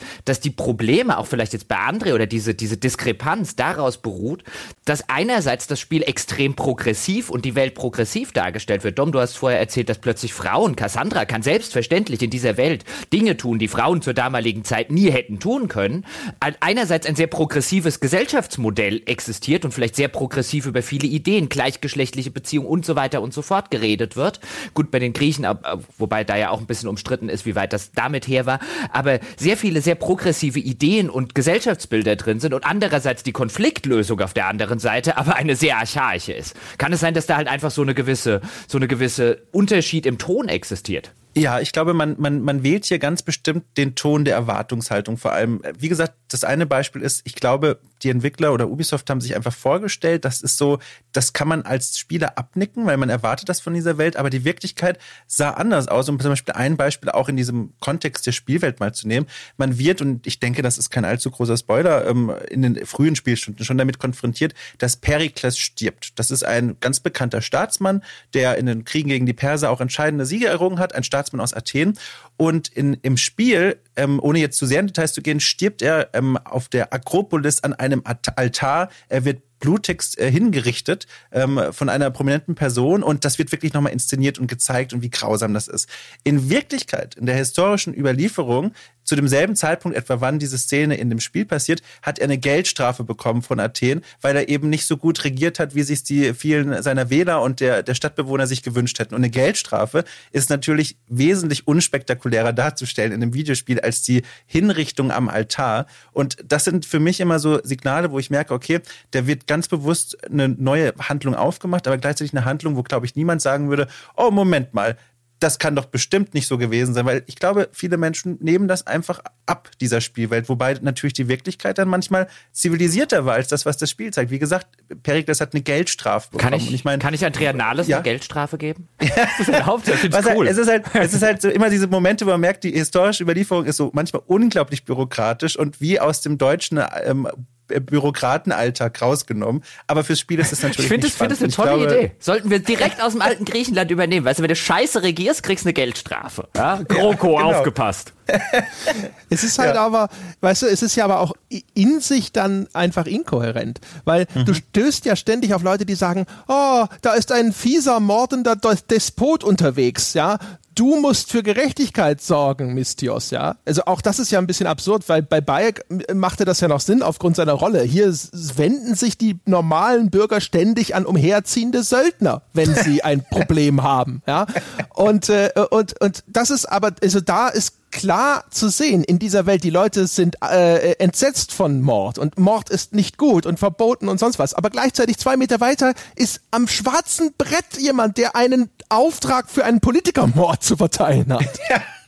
Ja, das ist das Schönste. Also ich weiß nicht, ob wir das schon überhaupt erwähnt haben, aber es ist eigentlich eine ganz vertraute Spielmechanik. In großen Städten und sogar auf dem eigenen Schiff sind immer Auftragsmorde ausgeschrieben oder auch kleine Nebenmissionen, die sich aber meistens darum drehen, eine Schlüsselperson auszuschalten, ob es Politiker sind, Generäle oder sonstige wichtige Staatspersonen. Und die sind da eben auch ganz zentral ausgeschrieben. Und oft genug war es dann so, man geht zu diesem schwarzen Brett und ich nehme diesen Auftrag an, ermorde General, der 400 Meter weiter weg ist, aber hol dir vorher nochmal die genauen Aufenthaltsorte von dieser Person. Und dann gehe ich zu der Person, Person diesen Anschlag angebracht hat und begrüße den so völlig casual und sage so, hey, du hast ja ins schwarze Brett genagelt, dass du gerne den wichtigen demokratischen Politiker umbringen willst. Wo finde ich den denn? Und dann sagt er so, ja, voll cool, dass du da jetzt dir Zeit genommen hast. Dort findest du ihn. Und dann läuft das so wie so eine ganz normale Amtshandlung ab. Und nochmal, ich glaube, das wird den wenigsten sauer aufstoßen, weil das im Gesamtkontext dieser Spielwelt Sinn macht. Aber für jemanden, und das klingt immer so doof, aber wenn man sich damit mal mehr auseinandergesetzt hat, wie diese Welt wirklich funktioniert hat, das ist halt so Blödsinn. Also das ist so, das ist immer so, das ist so, das ist so flach. Ich glaube jetzt nicht, dass wir Historiker sein muss, um auf die Idee zu kommen, dass Auftragsmorde ja. per öffentlichem schwarzen Brett wahrscheinlich auch damals nicht haben stattgefunden. Weil wenn du dann irgendwie demokratischer Politiker warst, ey, alle schwarzen Bretter anzünden, bitte. Dolch ja, genau. zwischen den Rippen. Warum? es war dieser Aushang. war am schwarzen Brett, was soll ich machen? Ja. Meine Herren, dann aber, wir sind schon über der Zwei-Stunden-Marke. Es ist Zeit für Ihre und für eure Wertschätzung des Ganzen. Und ich fange mal mit André an und ich fange mit der Frage an und dann kannst du sozusagen losgaloppieren mit deiner Wertschätzung. Diese Folge klang erheblich kritischer von deiner Seite als die Folge, die wir beide zu Assassin's Creed Odyssey, äh, Origins gemacht haben, obwohl du ja eingangs gesagt hast, letztlich kann man mit einiger Berechtigung sagen, sie sind das gleiche Spiel.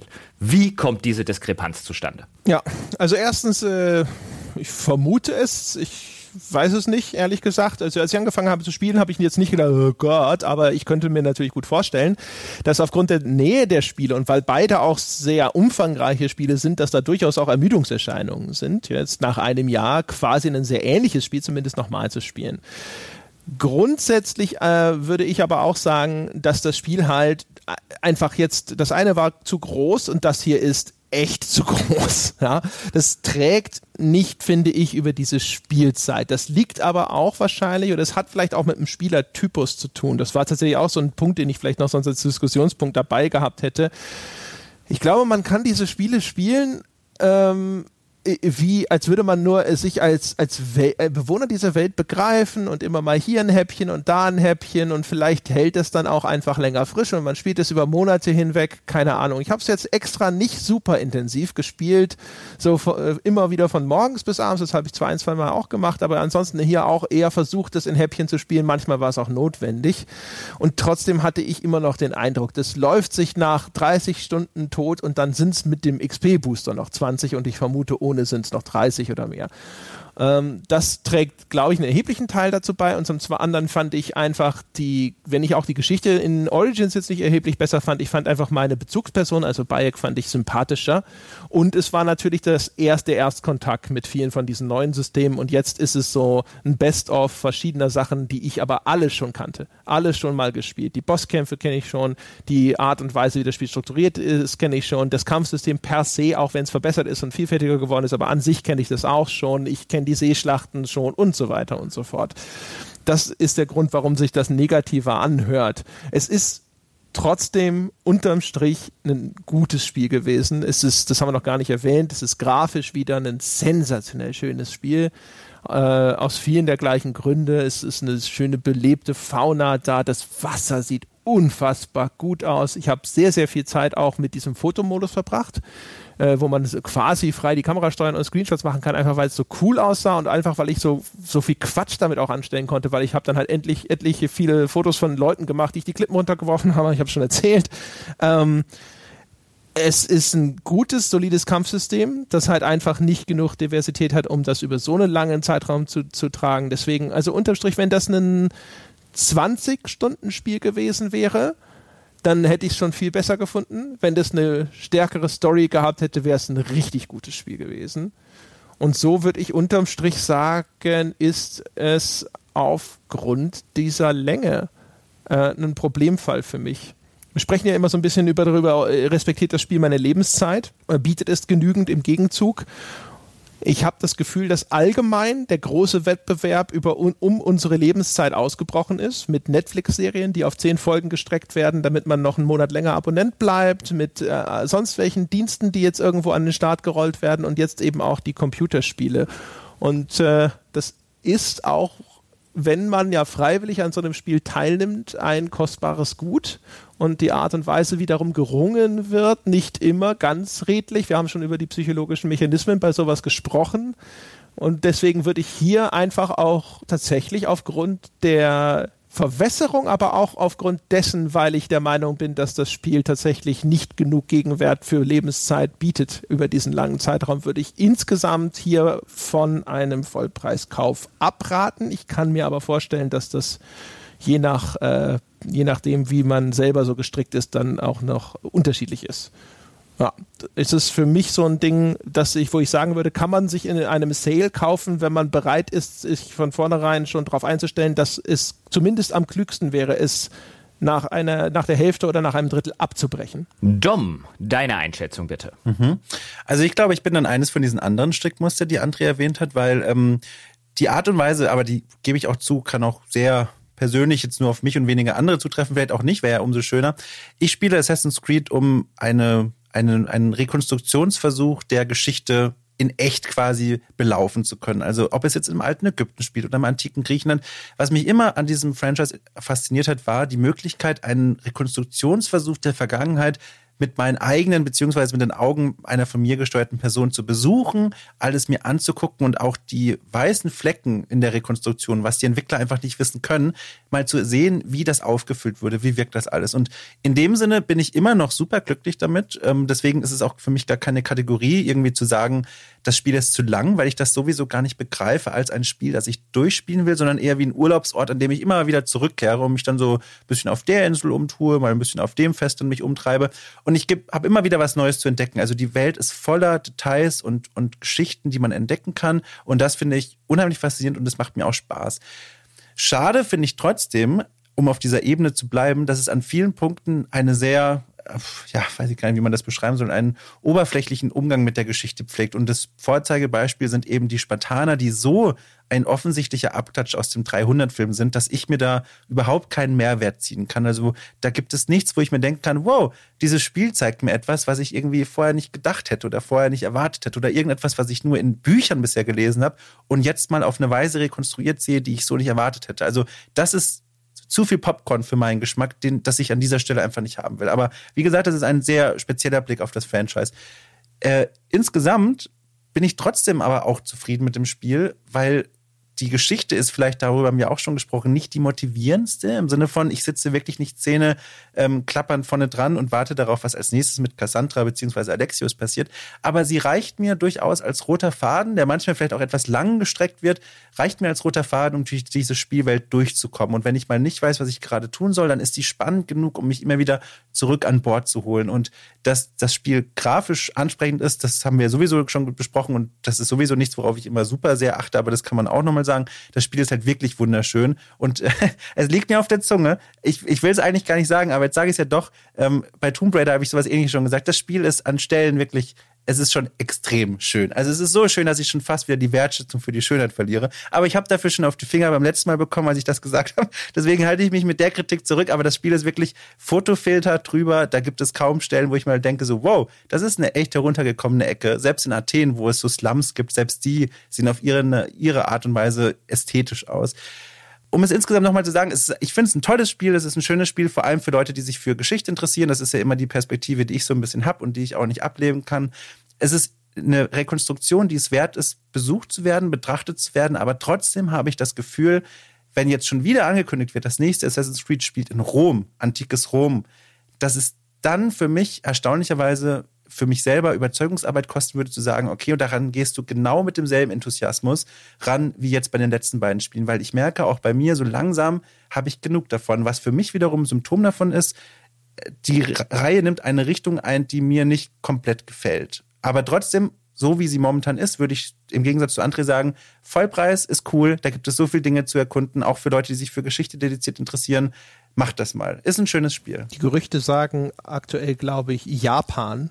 Es gab darauf auch Hinweise sogar, André. Ich weiß nicht, ob du es gesehen hast. Ähm, in, diesen, in diesen modernen Nebenmissionen da mit, mit Laila, da gibt es eine, eine Tafel, die sie finden kann und da steht irgendwie drauf so Forschungsbereiche, die, die ihr Team gerade erkundet. Und da war abgehakt, Ägypten war abgehakt, altes Griechenland mhm. war abgehakt und offen war noch feudales Japan. Und ich kann mir, also es kann natürlich auch so ein, so ein, so ein Cock-Teasing sein, weil feudales Japan wird ja schon gefühlt seit 25 Jahren als der Favorit der Community gehandelt, wohin mal das Franchise gehen soll.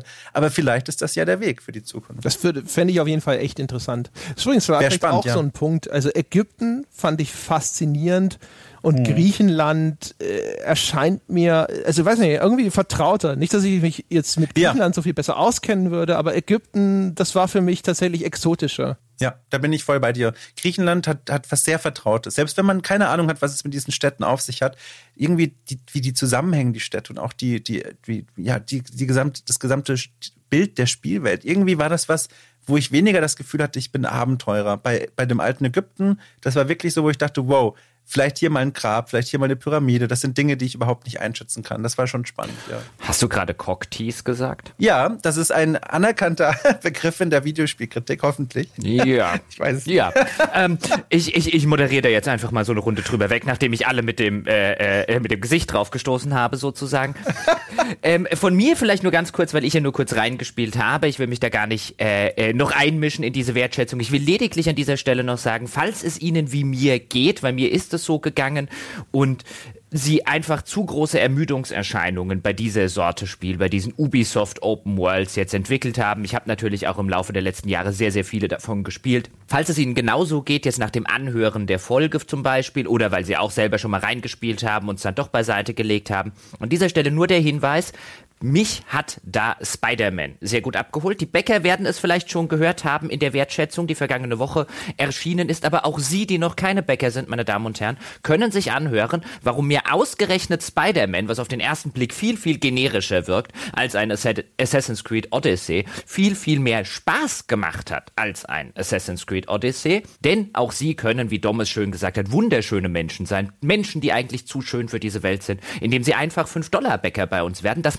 schöner, das macht klüger. Allen Ernstes dazu gehen Sie einfach auf unsere Webseite auf gamespodcast.de slash Abo. Dort können Sie 5 Dollar Bäcker Unterstützer werden oder 10 Dollar oder Euro Unterstützer, wie es Ihnen beliebt. Und glauben Sie mir, Sie werden ein besserer Mensch damit. Wenn Sie das nicht wollen oder vielleicht schon getan haben und trotzdem bessere Menschen sein wollen, dann gehen Sie doch einfach zu iTunes, geben uns die verdiente 5-Sterne-Bewertung, schreiben vielleicht sogar noch eine nette Rezension dazu. Da freuen wir uns immer. Oder Sie kommen auf forum.gamespodcast.de und diskutieren mit uns und anderen großartigen, wunderschönen Menschen über das schönste Hobby der Welt. Einstweilen hören wir uns wieder bei etwa bei einem unserer anderen Unterstützerformate oder eben am nächsten Sonntag, wo sie dann hoffentlich wieder der André Peschke mit den berühmten Worten begrüßen wird. Auf ein Bier, meine Damen und Herren. Bis dahin machen Sie es gut.